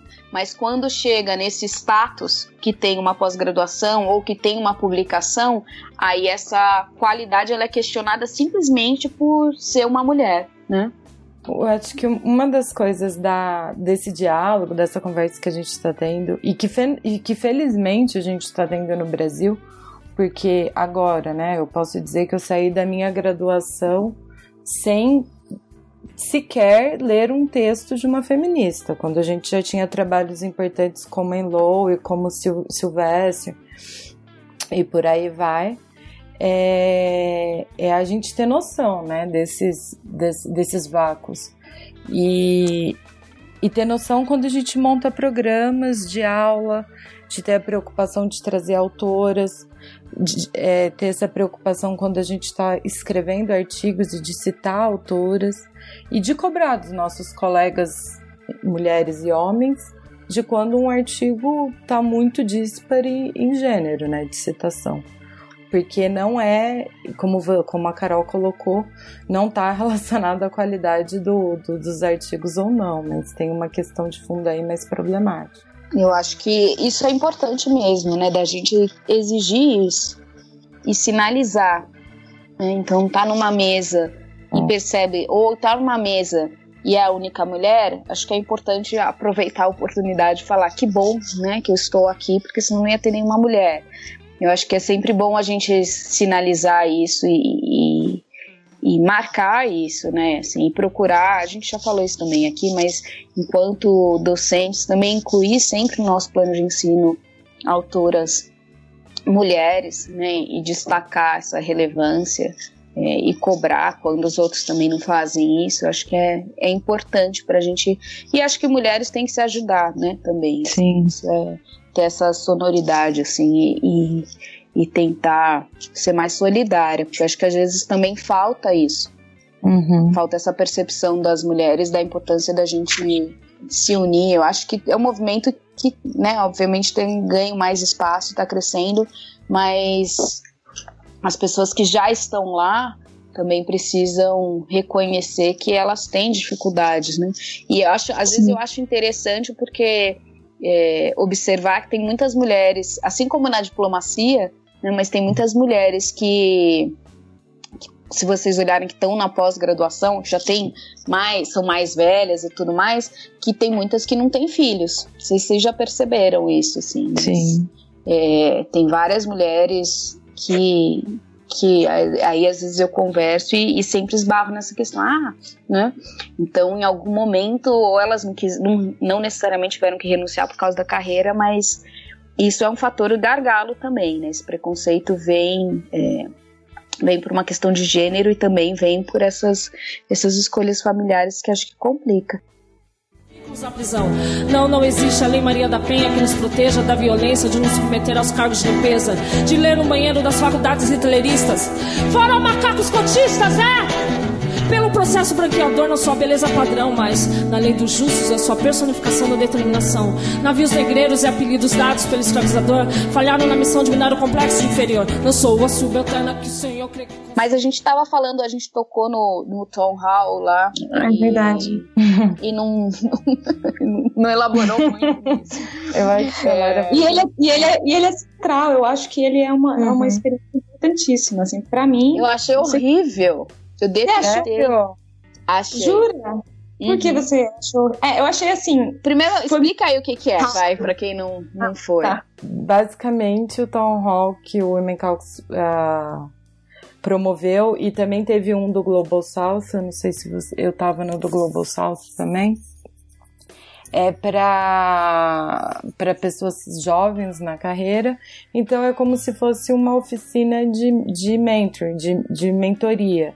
Então estavam divididos, era uma sala, uma dinâmica bastante informal, com quatro rodinhas e você podia ir de roda em roda, de roda em cada roda e, e, e tirar suas dúvidas. Cada roda tinha uma mentora e um tema. Então tinha uma roda sobre publicações, uma sobre equilíbrio entre vida pessoal e profissional, outra sobre aplicações de emprego, né, como aplicar para um, uma posição, e a outra não me lembro do que era. Ah, era sobre balancear service, acho, né, que, é, que seria as atividades administrativas que nos Estados Unidos, em geral, acabam recaindo sobre as mulheres. São altamente demandantes em tempo porém são pouco reconhecidas. Acho que a gente tem uma realidade um pouco similar também no Brasil, que acho Com que certeza. vocês podem falar um pouco sobre a experiência de vocês. Mas eu só queria colocar o um, um meu ponto e depois passar para ouvir a Carol e a Lara, o que elas, a experiência delas. Para mim, eu nunca tive no Brasil um espaço que eu pudesse falar abertamente e horizontalmente sobre questões muito pessoais que eu, e dificuldades que a gente enfrenta é, na academia. Então, você realmente expor esses. E, e, perguntar, por exemplo. Eu lembro que eu, eu, eu, eu tenho uma cara de muito novinha e tal. É uma coisa que eu sei. Como lidar com as pessoas que vêm. Você termina uma aula, você termina né, uma, uma exposição do seu trabalho. Ai, quantos anos você tem? Como que você responde a uma pergunta dessa que não tem cabimento? Então eu acho que para mim poder falar sobre esses temas que podem parecer menores foi muito importante, assim, num, num ambiente mais informal, mais, mais horizontal. Mas eu quero ouvir a experiência da, da Lara e da Carol para ver o que elas acharam. Eu, não, eu até tenho críticas também, por exemplo, no sentido de que eu achei um, é, um espaço muito curto, era uma coisa meio rápida, tipo, troca, sabe? Assim, tipo, 20 minutos. Era uma coisa assim que ficou um pouco é, acho que não deu tempo, assim, pelo menos para mim. Eu, eu, quis passar por todos, então eu não consegui ir a fundo nenhuma conversa, assim, né? E, mas assim, o que eu gostei, e daí é a minha, minha, minha percepção mais positiva do processo, vai um pouco no que a Ana falou, no sentido de novidade. Assim, eu acho que, pelo menos na minha experiência no Brasil, eu nunca encontrei, sobretudo algo dentro da, da instituição, momentos que tinham essa função de vamos discutir a academia do ponto de vista também dos desafios pessoais que ela traz, né? E mais do que isso, também fazer com que pessoas, e, daí entra um pouco no que você estava falando, Carol, né? Da falta de solidariedade. Eu, eu sinto, né, uma, uma, uma cultura pouco é, generosa na academia, né? No sentido de pessoas mais velhas se preocuparem em ou criar um espaço, ou, né, já que pavimentou o caminho para outro, contar como foi. E nesse sentido, que eu achei positivo, de, de ver que, pelo menos do ponto de vista da intenção, existia uma, uma, uma motivação de, de passar a experiência, né? De, de dizer como foi o seu, a, a sua vivência para que talvez a vivência do outro possa é, se beneficiar disso, né? Então, nesse sentido, para mim foi foi bacana, assim. Agora, não sei se do ponto de vista prático né, talvez tivéssemos mais tempo, né, mais tempo para conversar, poderia ter sido melhor. Mas eu achei que a, o movimento, sabe? O movimento foi, foi interessante. Que eu acho que não é nem que é que tá além do, do debate lá, é que a realidade delas é muito diferente da nossa. Assim, não ah, soluções, às vezes, ah, eu estou enfrentando esse problema. Aí vem uma professora americana, ah, mas por que você não faz isso? Assim, Deixa eu te contar qual é a realidade do Brasil. Não tem a menor possibilidade de socorrer. Então, tirando essa questão de contexto, para mim o que ficou foi ouvir pessoas que estão muito à frente na carreira do que eu, dispostas a me contarem como elas lidaram com os desafios. E mais que isso, assim, uma coisa que eu acho que o Mulheres é, é um dos projetos, acho que a Lara pode falar depois um pouco sobre isso, de a gente criar esse ambiente no Brasil também. Nenhuma das minhas professoras dividiu comigo a experiência que elas tiveram ao longo da vida. E eu tenho certeza que elas têm conselhos preciosos para dar.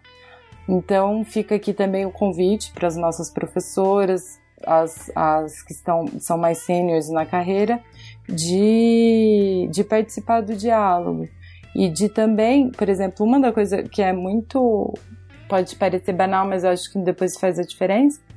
É assim, as professoras lá falaram, a gente faz uma escolha, por exemplo, de contratação, eu vou sempre contratar mulheres.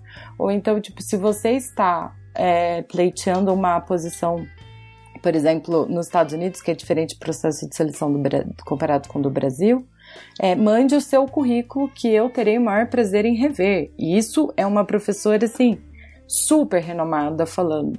Ela falou: Eu vou parar a minha atividade porque eu sei que para você vai fazer diferença eu poder te ajudar a, a, fazer o currículo ou a escrever uma publicação junto. Eu acho que essa cultura para mim é, é, é, o que fica de positivo. Assim, é, vamos lá, vai ser otimista. Eu achei a proposta interessante, né? Eu fui para lá animada. Achei bom ter essa. Parece um grupo de apoio, tipo Alcoólicos Anônimos. No meu caso, o mais interessante é o Chocólatras Anônimos que tem na Unifesp, adoraria participar, mas assim. mas assim, é meio isso, né? Um momento de desabafo. Você fala eu, né? E aí aquela, aquela roda que você vai falando. Mas assim, uma coisa que me incomoda muito na academia lá fora é essa né, é o preconceito e a falta de noção de mundo que essas pessoas têm.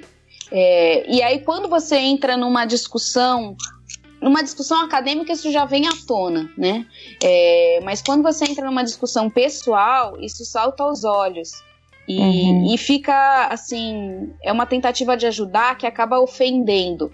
É, deixa eu ser mais específica, porque você vê que são pessoas, as mulheres que estavam lá, que estavam fazendo esse mentoring, todas, né, pelo menos na rodas que eu fiquei, todas elas trabalham com uma agenda de gênero. Então não só são mulheres, né, mas trabalham com a temática de gênero. É, uhum. Então você acredita que ela vai ter mais sensibilidade a essas diferenças.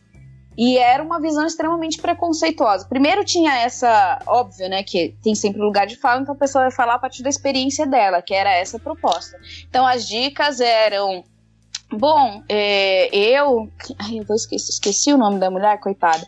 Mas era uma. Aquela de Israel, foi a primeira cientista política de Israel, trabalha com gênero, é super, assim, uhum. teoricamente, aparentemente pró-Palestina e tal. E ela é uma senhora, devia ter uns 70 anos, mas ela falando, não, porque eu criei quatro filhos e tal. E aí ela falou assim: então eu dividi o meu tempo. De manhã era para pesquisa. E à tarde era para ficar com os meus filhos e à noite era para o meu marido. Aí eu falei, eu falei, opa! Né? Eu falei assim, que bom, né? Assim, realmente, nossa, que sacrifício você conseguia ficar a manhã inteira para pesquisa, à tarde você pegava seus filhos às três e meia.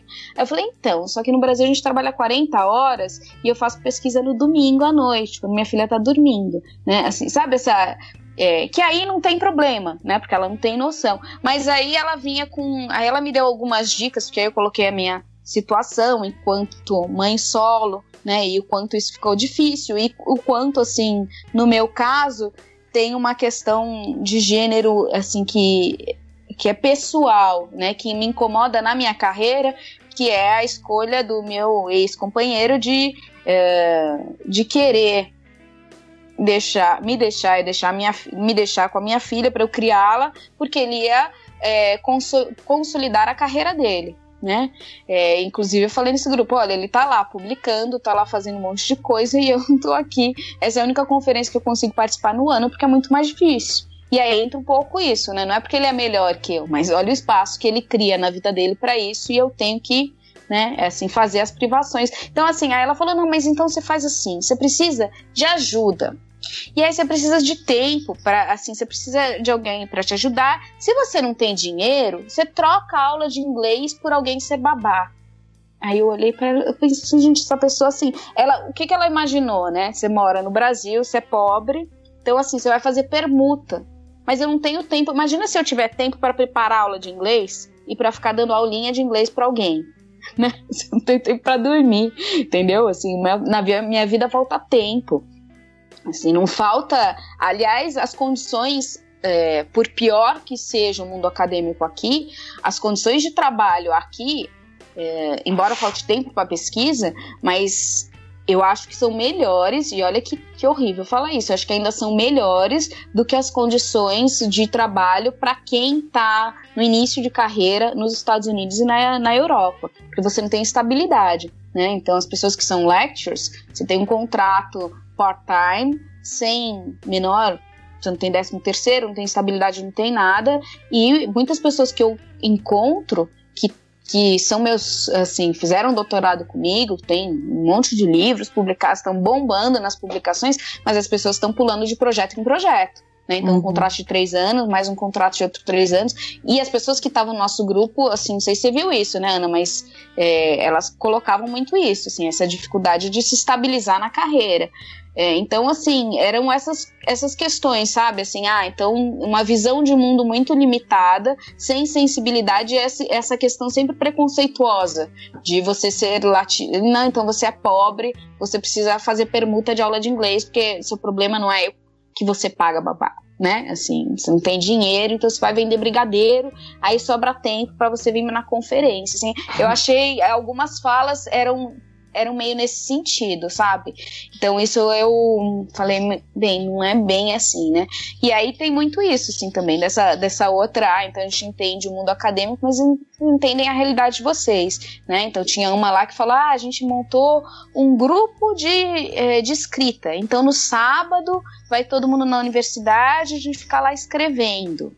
Lá, né? Então essas, essas outras realidades. Aí uma alemã vocês lembram um podcast lá que eu já elogiei a Alemanha, eles essa maternidade de um ano e meio deles. E ela falou: não, porque eu tenho medo de começar uma carreira e ser mãe, isso vai prejudicar e tal. Eu falei: não, você tá falando isso na Alemanha?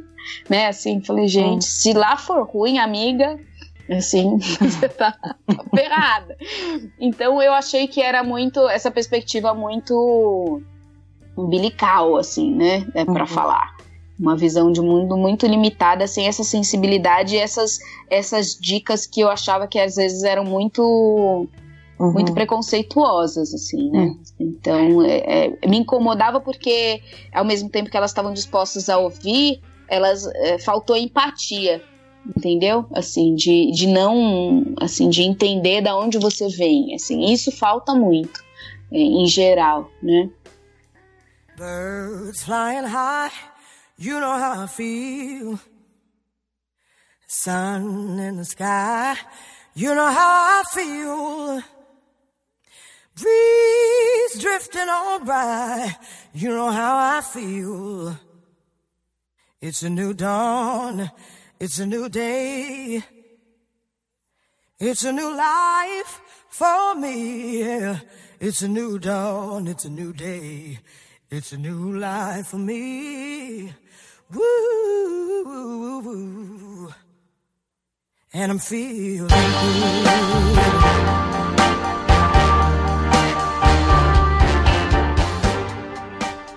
Eu posso só contar uma história que não tem nada a ver, mas eu queria contar essa história. É, quando a gente estava conversando no Mulheres, no grupo do Mulheres, e vendo o que a gente ia fazer em relação a, inclusive a Marielle, vocês lembram disso? E aí alguém falou, ah, de fazer um protesto e tal, e a gente ficou com medo, porque a gente falou, a gente está nos Estados Unidos, né? Aqui, qualquer coisa, eles vão encaixar a gente num ato terrorista e, e a gente vai para Guantánamo. E aí eu falei, ah, você tem que lembrar que a gente aqui é latino, a gente não é branca.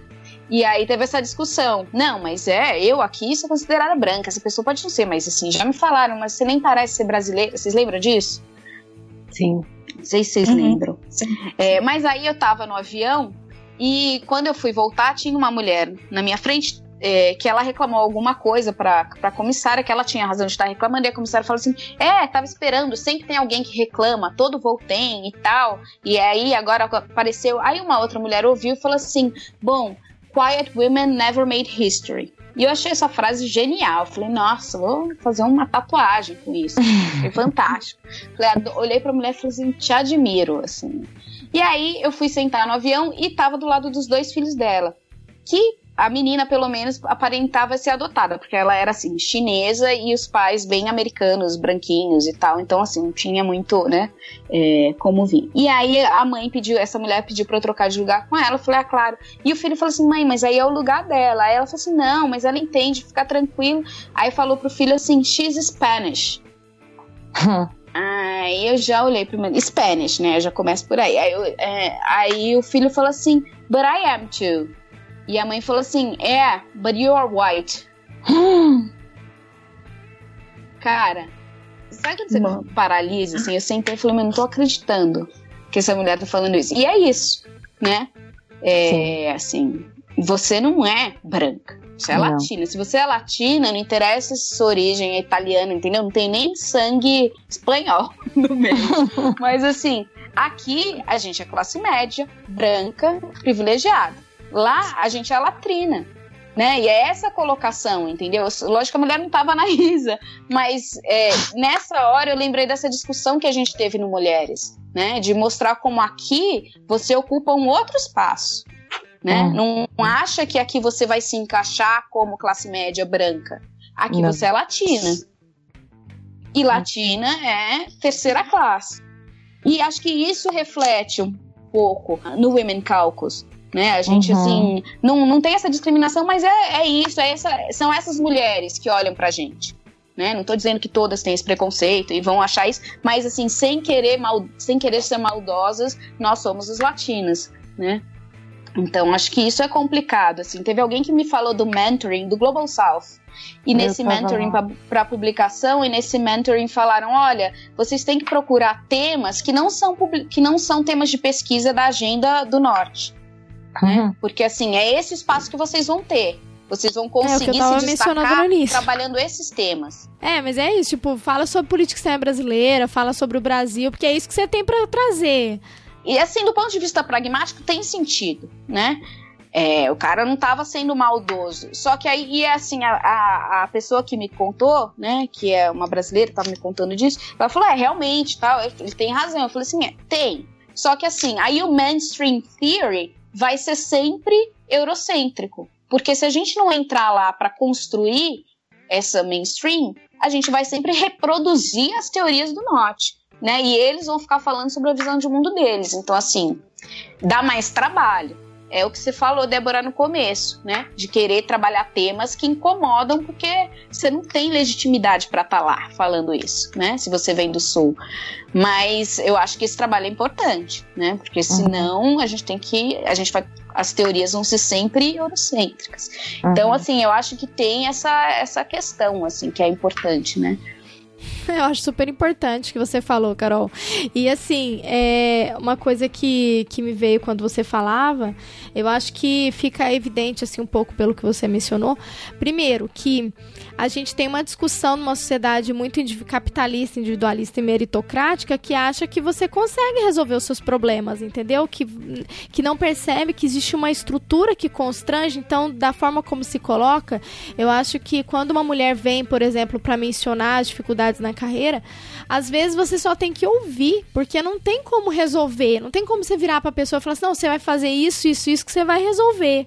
Porque não tá nas mãos dela, existe toda uma estrutura ali que impede. Porque aí você joga a responsabilidade no indivíduo, né? Uhum. Não, ó, você, você que tá com problema, então você faz X, Y, Z. Gente, não é assim. Por exemplo, é, a, a, a, Ana mencionou, né? Ah, nenhuma professora sênior fez histórico. Eu não, não só nunca tive isso, como os professores sênior. Quem me convidou para escrever, para participar de grupo de pesquisa, e que até hoje me estimula na academia e que ajudou, inclusive, a financiar o meu, a minha participação participação na ISA é, são professores homens. Uhum. São professores homens que me convidam para escrever. Ó, assim, são, eu, eu, recebo mais apoio de homens, tá certo? Que é porque a representatividade de mulheres também na nossa área é terrível, né? Mas as mulheres que existem, elas não têm essa sororidade elas não têm essa. Eu percebo isso, não sei. Às vezes é uma impressão minha, uma coisa comigo, não sei. Mas eu não, não tive isso de uma professora, inclusive, que dialogava, que tinha um tema muito semelhante com o meu, nunca me chamou pra fazer alguma coisa ou para nem não nenhuma assim ah posso te orientar numa iniciação na época da graduação nem nada do tipo entendeu e enquanto eu recebi muito mais é, esse tipo de apoio, assim, dentro da academia de professores homens. E eu tenho pessoas que eu, são muito amigas minhas que me falam, por exemplo, de orientadoras do doutorado, sabe? Que ela falou: Nossa, minha orientadora nunca me chamou para escrever um artigo, nunca me chamou, nunca me convidou para escrever um texto. Eu falei: Olha, se eu conseguir avançar é, em algumas discussões, é porque eu recebi professores sêniores que me deram essa possibilidade, né? Que viram ali uma, uma pessoa que, que tinha potencial, uma pessoa que fazia uma discussão que, enfim, viram alguma qualidade e me e trouxeram para dentro.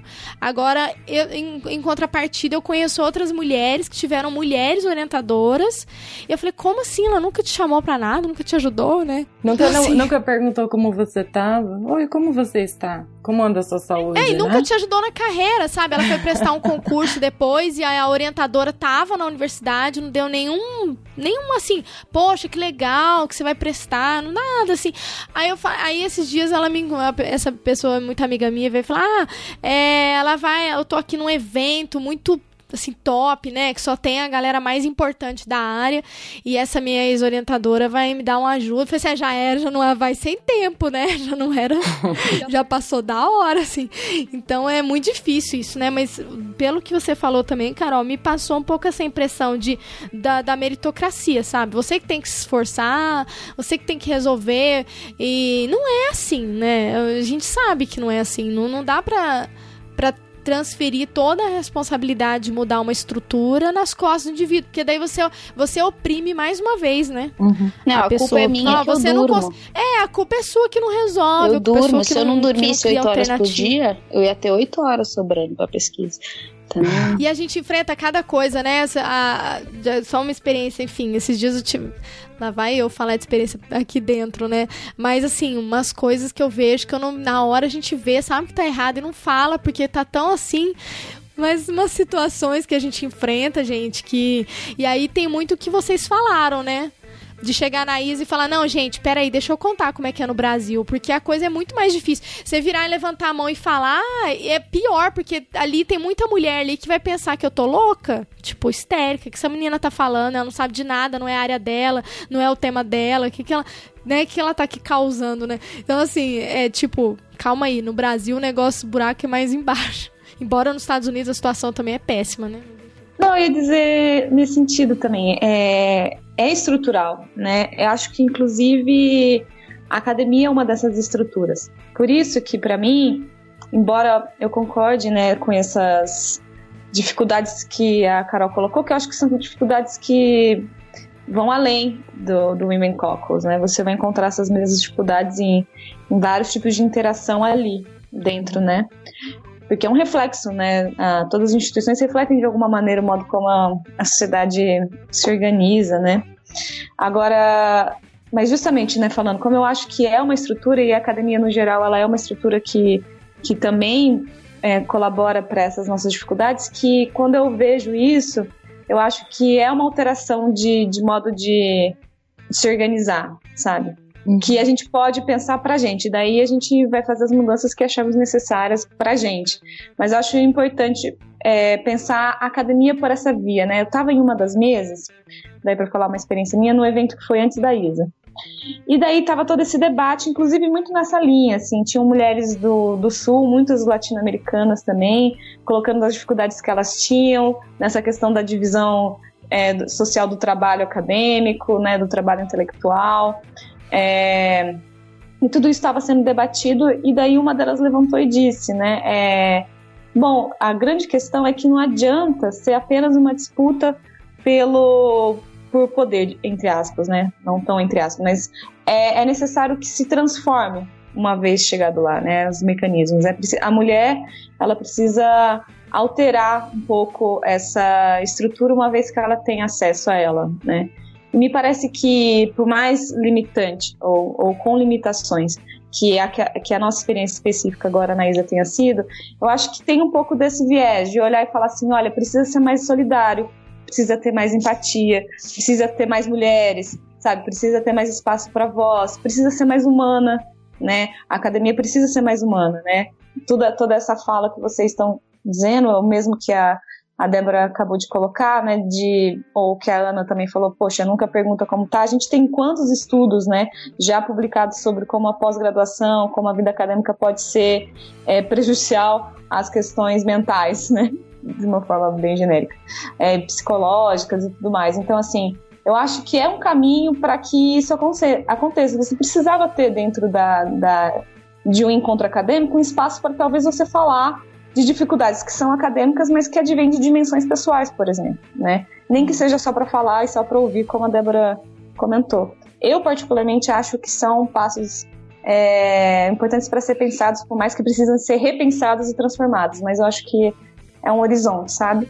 Eu acho que quando a gente começa a conversar, e isso vocês têm muito mérito dessa conversa, né, do, do podcast, a gente começa a levantar é, atenção, as pessoas começam a, a, perceber que isso é uma questão.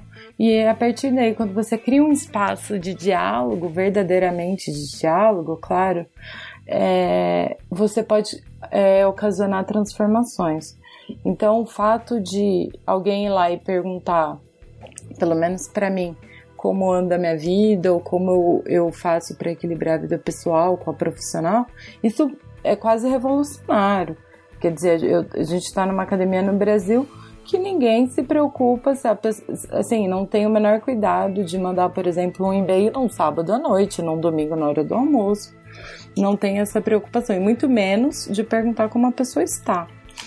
Então eu acho que eu vejo, assim, infelizmente, as mudanças elas são muito gradativas e não são progressivas, né? A gente sempre pode ter é, é, retrocessos. Mas eu acho que quando a gente tem, eu acho o que eu acho mais interessante dentro da ISA e particularmente do Mancalcos, que eu conheço um pouco mais experiente, é você tem uma institucionalização desse canal de comunicação. E essa institucionalização, ela pode levar a ganhos incrementais ao longo dos anos. Então, se a gente pensar o Women tem 22 anos de existência, quais foram as conquistas, por exemplo, para as mulheres e aí, particularmente na academia americana, né? Porque no fim das contas a ISA é uma instituição americana, ainda que tenha representatividade no mundo inteiro. É, filiados, né? É, é que você com... começa esse debate, você, por exemplo, graças a um grupo que está institucionalizado, você sempre vai ter uma mesa sobre gênero. Uma não, né? Mas no mínimo vai ter uma discutindo essa temática no mínimo, vai ter uma preocupação no comitê de travel grants de, de privilegiar mulheres do Sul, pra, porque sabe que isso é uma barreira para participação. Quer dizer, vai se cria o espaço do, da creche, do banheiro de gênero neutro.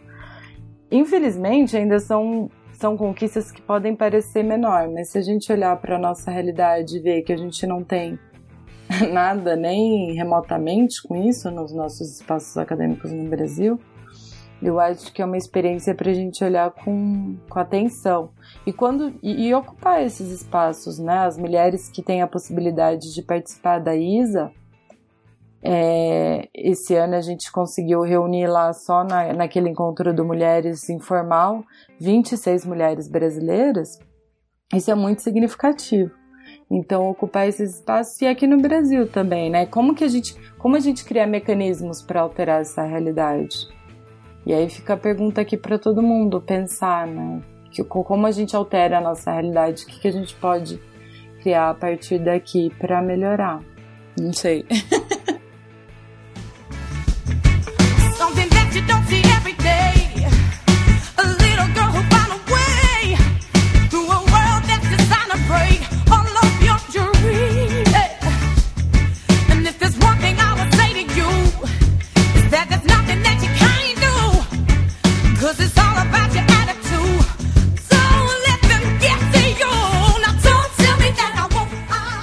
falando da nossa realidade, a gente tem uma realidade diferente aqui e também tem movimentos no Brasil importantes, né? A gente falou do Sim. mulheres no começo, mas a gente não aprofundou. Acho que é, ia ser, se vocês puderem situar um pouco mais as ouvintes e contextualizar o Mulheres. Eu acho que o Mulheres é um resultado dessa situação que a gente enfrenta na academia brasileira. Pelo menos para mim, é quando a gente pensou em criar o grupo, é, a gente sim estava a gente tinha conhecido a experiência do Women Caucus, né, de a possibilidade de existir um grupo de interesse que representasse inter, é, as demandas das mulheres de maneira geral, não necessariamente de quem pesquisa gênero ou feminismo, mas que a gente levantasse algumas questões importantes sobre a situação que nós nos encontramos na academia brasileira. E o grupo começou e ainda é basicamente uma, uma rede né, de mulheres hoje no Brasil. E a ideia é que, que seja nacional, que tenha abrangência nacional. A gente acredita que é essencial que tenham né, os núcleos nas universidades, qualquer, eu acho que qualquer espaço que, que traga esse debate é essencial, deve ser fomentado. E a gente vai agregando. E a ideia do Mulheres de Ser Nacional é para não excluir ninguém, para que a gente sabe que a realidade do Sudeste, por exemplo, das universidades do Sudeste, do Sul, é um pouco diferente de outras, então que seja que a gente consiga dialogar e conversar com todo mundo. Por enquanto, ainda o grupo é um grupo informal, temos a, o grupo no Facebook, a página do Facebook e o Twitter, por sinal, curtam, e, no, e sigam mulheres no Facebook Twitter. Entrem no grupo. É, mas a ideia, pelo menos é, a ideia inicial, e, e, isso um pouco da minha perspectiva muito pessoal, não necessariamente do grupo, é que a gente precisa criar mecanismos institucionais para garantir as conquistas e lutar pelo, pelo nosso espaço, né? Tornar a academia que a academia seja nossa também.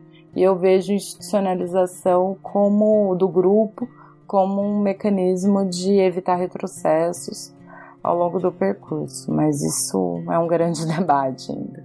Acho que a Lara pode falar um pouco mais da experiência dela com mulheres. na linha do como a Ana começou, para mim, mulheres é muito um sintoma, né? No sentido de que é um sintoma tanto da, das dificuldades que todas nós enfrentamos, como também um sintoma de muitas das lutas que já foram travadas, né?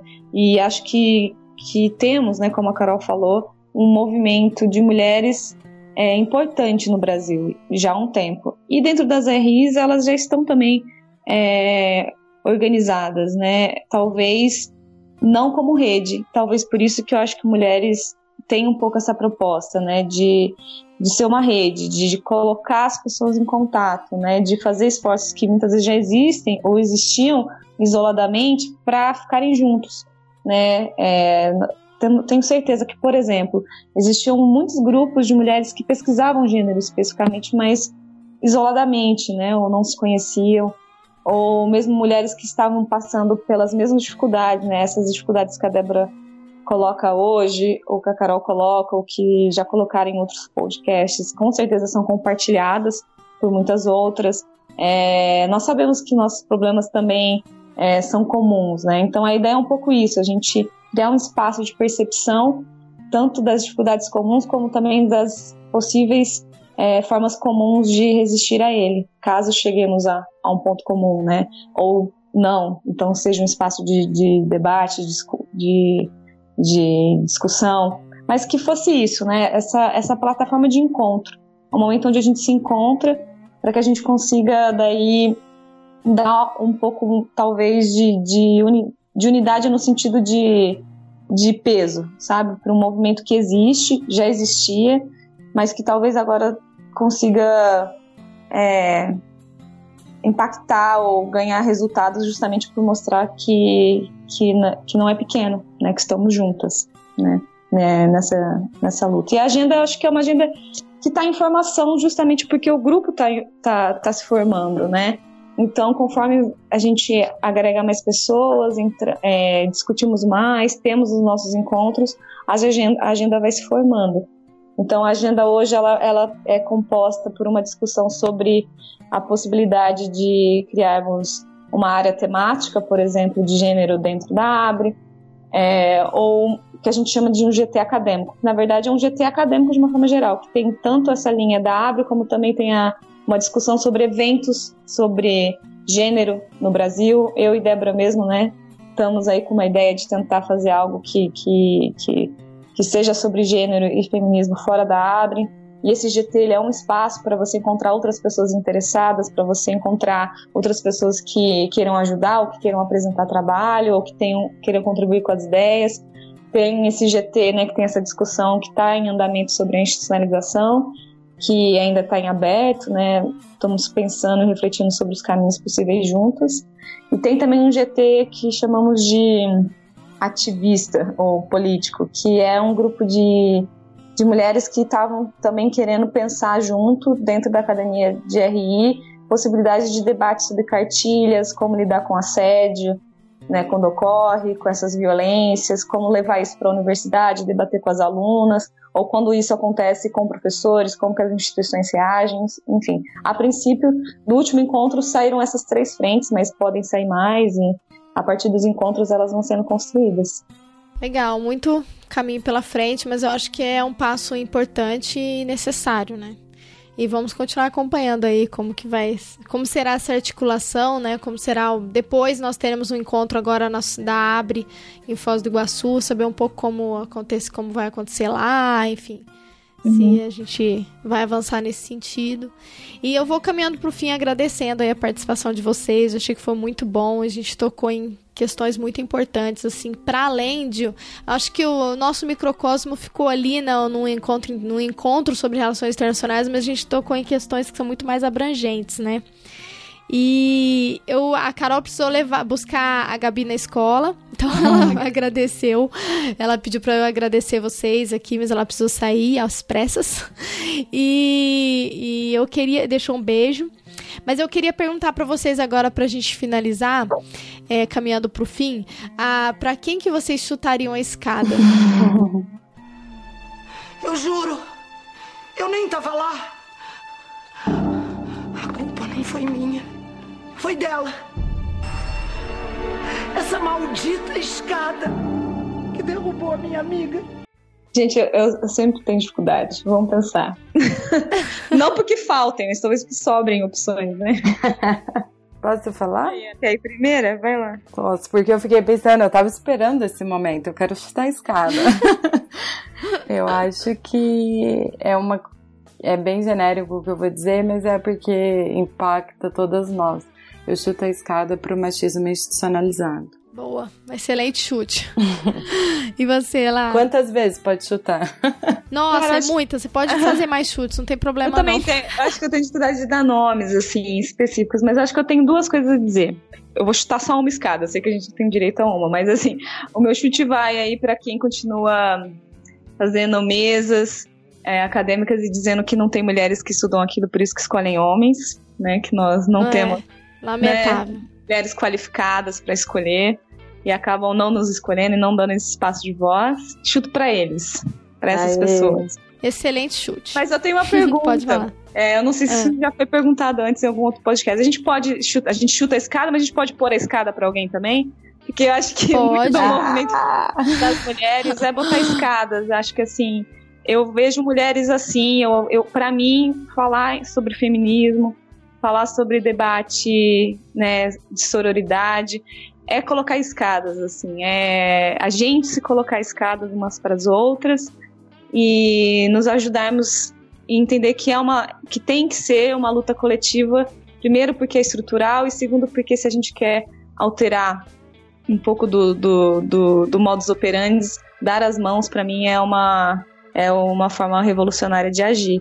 Então coloco as escadas para as mulheres, coloco escadas para Débora, para minhas outras amigas aqui na, no, na UFO e gostaríamos que a gente adotasse o colocar escadas umas para as outras, né? Adorei. Ah, isso aí, nossa, eu fiquei até, eu fiquei até emocionada eu aqui. eu acho que é isso, né, gente? É, é a sororidade. A gente tá como a gente tá é, estruturando o nosso grupo de estudos aqui para ele Sim. avançar e a gente está com vários projetos e aí nós, nós, nós contratamos uma designer, né, uma mulher para fazer um logo e a gente estava pensando isso, né, não, a gente quer, a Lara, não, uma coisa que remeta à sororidade, né, porque eu acho que é isso, acho que a gente precisa se unir, né, a gente tem uma cultura histórica, né, de, de enfrentamento, de desconfiança, né, você vê uma mulher, outra mulher como inimiga, e você tem uma desconfiança com ela.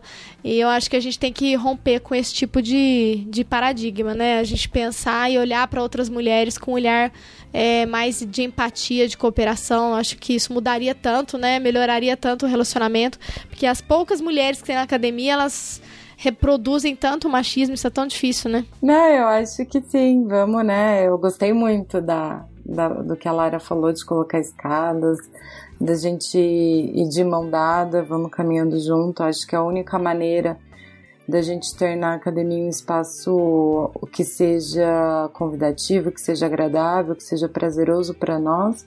E o convite para os nossos colegas, nossos aliados, homens, que caminhem conosco, que coloquem as escadas para nós também, porque certamente há oportunidades para isso. E a gente, como professoras agora, também coloquemos para nossas alunas, né? Então, estão vindo, né? Então, é isso. Muito obrigada, Débora, pela, pela conversa, é sempre bom. É, a gente já conversa isso fora, né? Agora gravando, né? Essa conversa, né? É verdade. Fica mais pessoas um ouvindo, né? Gostaria também de agradecer o convite da Débora, da Carol, a parceria da Lara. Esse, eu acho que criar espaços para essa conversa é essencial e elas chutando a escada têm feito isso muito bem.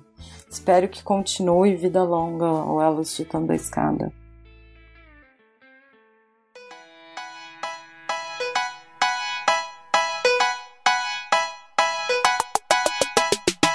Look inside, look inside your tiny mind and look a bit harder.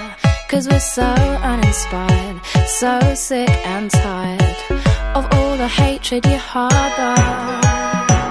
So you say it's not okay to be gay, well, I think you're just evil. You're just some racist who can't tie my laces. Your point of view is medieval.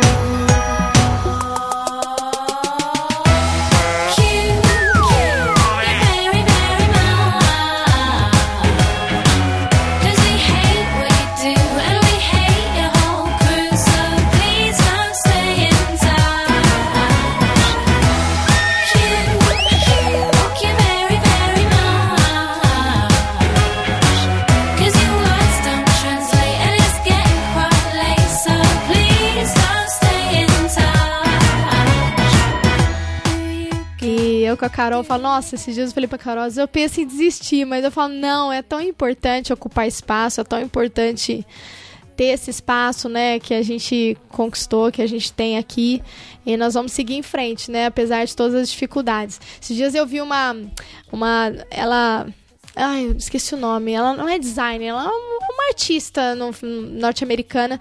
E ela colocava é, várias frases, ela colocava Nevertheless she persist, né? E era uma mãe com duas crianças, era um casal é, homossexual, era uma, um casal é, inter, inter, intrarracial, né? E, e, é isso, né? A gente tem que persistir. Tem, porque. Valeu mesmo, obrigada.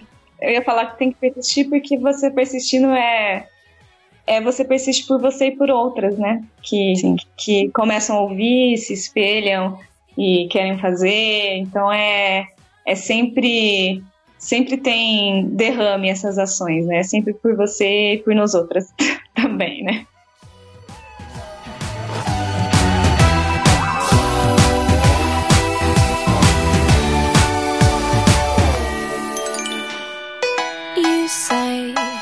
You think we need to go to war? Well, you're already in one. Cause it's people like you that need to get slew. No one wants your opinion.